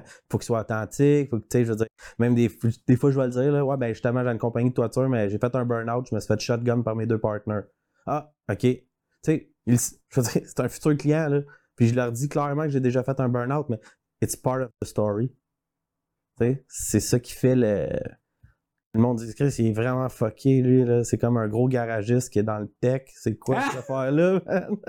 ben, c'est vrai. C'est... puis ça marche. Un garagiste dans le tech. Ouais, C'est la cascade, le petit polo. Tout. C'est un peu ça, dans le fond. Tu sais, avant, quand on s'est rencontrés, j'étais en veston. Là. Ouais. J'étais veston, v-neck, euh, tu sais, je veux dire, j'étais. Mais j'ai travaillé mon brand. Tu sais, tout est un petit peu réfléchi, ça reste authentique. Mais je me dis, OK, je veux gamifier la technologie. Quand tu vas sur mon site, il y a des requêtes, il y a plein d'affaires. Ça a l'air d'un jeu un peu, parce que je voulais rendre ça gamifié, rendre ça plus comme Interactif, ludique, le fun. Exact. Un CRM, c'est censé être le fun. La business, c'est censé être le fun. Pas tout le temps le fun. C'est tough, on s'arrache les cheveux, on comprend pas, on fait des erreurs, on les recommence deux, trois fois, puis là, on comprend. Mais mais c'est ça. C'est un peu ça. C'est growth games, games, jeux. C'est un peu ça qu'on a, a travaillé. là. Ouais. Ah, je comprends. Euh, moi, je gamifie tout. Fait que, Ouais, écoute. même quelque chose, je vais faire un jeu avec. c'est Ouais, sûr. ouais, comme ta landing page qui était écœurante. Là, je me Ouais. souviens plus laquelle. Là, mais... Euh, euh, ouais, ouais, ouais, parce que c'était des petits bonhommes en Ouais. bit, là. Ouais, ouais, euh, ouais, it. bien fun, ça. Yes. Ça convertissait pas tant bien, mais moi, je l'aimais. C'est ça qu'il faut. Tu sais? Ouais. Ah, m'a payé, tu payé pour que le monde la voie. Ouais. Mais c'est ton brand qui est ressorti de tout ça. Bon, Ouais, fait que je me fais moins, je me fais moins écœurer sur mes médias sociaux. voilà. Ah, c'est ça que ça a donné, dans le Ouais. fond. Euh, good. Ben, écoute, j'aimerais ça qu'on, qu'on, qu'on, qu'on- là, on a fait un chemin absolument Ouais. incroyable à partir de comment automatiser son marketing, euh, jusqu'au coach qui parle des coachs, des coachs, des coachs, Ouais. jusqu'à toi qui coach, des coachs, qui se fait coacher, euh, jusqu'à ta copine qui vend des toiles. Et, et, et ben, j'aimerais ça savoir en ce moment, euh, comme pour, comme pour, pour, pour dénouer le tout, y a-tu des choses qui te préoccupent particulièrement dans l'entrepreneuriat, dans l'industrie, euh, que tu aimerais qu'on discute ensemble? Que tu te dis, ah, peut-être que ça, ça serait un sujet de conversation. On va jamais là-dessus pendant 5-10 minutes. Écoute, c'est ça, c'est une excellente question parce que j'ai fait des vidéos cette semaine chez Anecdote, puis je leur disais, c'est quoi le défi numéro un des entreprises en 2019? Puis ils me donnaient toutes des. Écoute, c'est. Moi, je te dirais que le pire ennemi d'une business, c'est le PDG. C'est lui qui va faire que ça se rend quelque part, mais souvent, c'est lui qui va tout décalisser Hmm. puis on est tous des PDG d'entreprise. Fait que je te dirais que le main concern que j'ai en affaires, puis ce qui me fait le plus peur, c'est moi-même. Parce que si je pète un burn-out demain matin, c'est fini. Si je me blesse solidement, j'ai une assurance, tout ça, mais c'est fini. Si je prends une mauvaise décision, ça peut être fini. Fait que je dirais que dans une entreprise, on s'entend, c'est pas tout le monde qui peut switcher un PDG de même, là, mais où est-ce qu'on devrait investir le plus de temps, c'est sur nous-mêmes. Puis là, c'est drôle, j'en reviens au coach mais faites-vous coacher. Ma blonde, un matin, premier rendez-vous avec une coach de vie, si on veut. Elle a full trippé. Elle a vraiment aimé ça. Elle était réfractaire au début. Mais j'ai dit, check, moi, j'essaie de te passer des messages. Ton chum, c'est un peu difficile avec sa copine des fois. Fait que j'ai dit, va avoir une femme que t'aimes, tout ça, puis essaye-la, tu sais. Hier, Simon Marseille, qui travaille avec moi, l'a coaché un peu sur une coupe d'affaires. Je pense que ça va trop vite en 2019. La vie va trop vite. La business va trop vite. La technologie va trop vite. Je pense qu'il faut mettre beaucoup d'efforts sur nous-mêmes, beaucoup de temps. Pas de temps nécessairement, mais il faut investir sur nous-mêmes. Puis là, c'est drôle ce que je vais dire, mais je pense vraiment qu'il faut se faire coacher. par des bons coachs, du monde qui ont de l'expérience en business. Philippe Latour qui me coach, il a travaillé, il a travaillé chez Journal Voir, euh, c'est l'ancien directeur général de chez euh, Nuera Air, Duovac, toute la patente, les, le gars de balayeuse là, dans le fond, là. mais c'est un gars d'opération solide qui a fait ses preuves, euh, il a 45 ans, puis tu sais, il, me challenge, puis il est plus vieux que moi, il est meilleur que moi dans le fond, tu sais. Simon Marseille, est extraordinaire. Euh, lui, il a travaillé avec des grosses compagnies dans le tech, aux States, tout ça. Il challenge plein d'affaires, small brand. Tu sais, je pense qu'il faut s'entourer de gens qu'on considère meilleurs que nous dans certaines sphères, qu'on le sache. Fait que quand ils nous challenge, on les écoute. On pense pas à quoi répondre pour se justifier parce qu'on le sait qu'ils sont meilleurs que nous, puis on les paye pour ça. Mm. Puis je pense que ça coûte très avoir cette expertise-là. Un, un, gars comme Philippe Plateau, il gagnait, je sais pas, entre 200 et 400 000 par année. Je veux dire, c'est une business de 100 millions par année. Fait que quand il fait de la consultation, il faut qu'il bill. Tu sais, moi, je veux dire, en toute transparence, quand je fais la consultation, je bill 375 de l'heure. C'est pas tout le monde qui peut se payer ça, mais en 4 heures, c'est fait, man. Je veux dire, tu sais où aller, tu as ton mapping, tu es en business, tu sais, mais je pense qu'il faut engager ce type de personnes-là que tu vas pas remettre en doute ce qu'ils vont te dire tu vas y réfléchir, tu vas t'assurer que ça fit avec tes valeurs, mais que tu vas les considérer, puis tu vas dire, OK, sais-tu quoi? Je te fais confiance, là, all the way. Philippe et Simon m'ont dit, va vendre, on s'occupe des opérations. Je ne remets pas ça en cause. Je vais vendre. Je sors de là. Ludwig, qui est mon coloc, là, qui est un maniaque des ventes, là, lui, il m'a aidé, t'as même pas aidé. Il a 25 ans, en plus, il est jeune, puis il m'a dit Tu vends pas ça assez cher, man, puis tu devrais vendre ça au téléphone. Arrête de te déplacer. J'ai doublé le prix de ce que je vends, puis je vends au téléphone maintenant. J'ai juste fait confiance dans le fond parce que je le sais que c'est une machine de guerre, ce gars-là, vraiment en vente. Il n'y a pas rapport, il fait de la chasse de tête, c'est fou ce qu'il fait. Là. Mais je pense que c'est ça. Le concern, il est là. Nous, toi. faut faire attention à nous. Gager nos énergies. Ça fait un, un, point intéressant parce que la semaine prochaine, euh, c'est un podcast préenregistré d'ailleurs. Euh, c'est la première fois qu'on va faire ça dans, la, dans cette saison-ci. C'est juste que la personne se déplaçait de, de, de on va dire Moncton, c'est dans ce coin-là. C'est loin, en tout cas. Euh, il a mérité son podcast. Et, euh, fait que c'est pour ça qu'on l'a enregistré d'abord. Et euh, ce, qui, ce qui paraît justement, c'était quand que souvent, quand tu as une entreprise qui est lancée, ça va être le, PDG qui va avoir un certain skill set, va apporter une entreprise pour lui, peut-être deux employés, avoir un genre de entre 200 et 500 000 de chiffre d'affaires, mais, mais il est pris là. C'est lui le bottleneck. Et comment faire pour dépasser ça, pour être capable de scaler, dépasser ton premier million, aller chercher ton, ton, ton premier 10 millions et commencer à construire une équipe et, vraiment transformer une entreprise qui repose sur une personne en une entreprise qui, qui repose sur une équipe, sur des process. Euh, fait ça, c'est un, podcast, une conversation que j'ai trouvé super intéressante qu'on va avoir la, prochaine, euh, mercredi prochain. Stay tuned, guys. Et, euh, que t'es effectivement une menace pour ton entreprise. Et euh, d'ailleurs, une personne que, qui, va, qui va devoir venir sur le podcast très bientôt, qui s'appelle euh, Stéphane Guérin, qui, qui avait l'entreprise Dash10, qui est un blogueur très, oh très populaire. Euh, quand j'ai commencé à bloguer, moi je lisais son blog, j'étais comme, man, il sait écrire ce gars, il sait écrire, il était drôle, il était le fun. Et il a fait un article de blog qui écrit Pourquoi est-ce que je me suis congédié? Pourquoi est-ce qu'il a engagé un CEO à sa place sorti justement de la gestion d'entreprise parce que c'était lui-même un bottleneck à la croissance pour le bien-être de son entreprise. Fait que ça, c'est définitivement un enjeu à savoir c'est où, où sont mes points faibles en tant que gestionnaire, puis où est-ce que je retire la, croissance. Mm-hmm. Et ça, c'est ouais, c'est quelque chose à, laquelle je réfléchis souvent. C'est une peur, c'est une, une paranoïa que si tu ne l'as pas, tu devrais l'avoir. Absolument. Et, ouais, c'est tough. C'est tough de savoir. Tu sais, est-ce que est-ce que tu es vraiment en train de faire ce qui est le mieux pour ton entreprise? Puis sinon, qu'est-ce qui t'empêche de le faire? Tu as mentionné quelque chose tantôt qui est intéressant. Ça vaut la peine d'avoir des coachs parce que tu es payé, puis quand tu es payé, tu lui fais confiance. Sinon, tu ne paierais pas.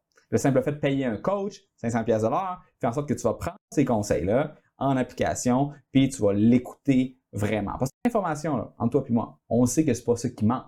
Hmm. Tu vas prendre un livre qui a été écrit par un gars qui a gagné un fucking prix Nobel, man. Il va te coûter 16 piastres. Tu vas le lire, tu vas te coucher, tu vas l'oublier. Hmm. Je pense que le, Parce que c'est pas tout le monde qui a les moyens de se payer des coachs à 500 pièces à l'heure. Comme la plupart du monde n'a Mhm. pas les moyens. T'es privilégié un peu. Euh, juste te, te mettre ton privilège d'en face. en le temps 2019, hein, ça nous prend un peu de honte dans nos podcasts. Voilà. Je vais le prendre. mais, mais, mais je pense qu'un skill, puis ça revient un peu à ce que je disais tantôt, euh, quand que je parlais, quand j'avais des clients en consultation qui me disaient exactement qu'est-ce qu'ils devraient faire, mais qu'ils ne font pas.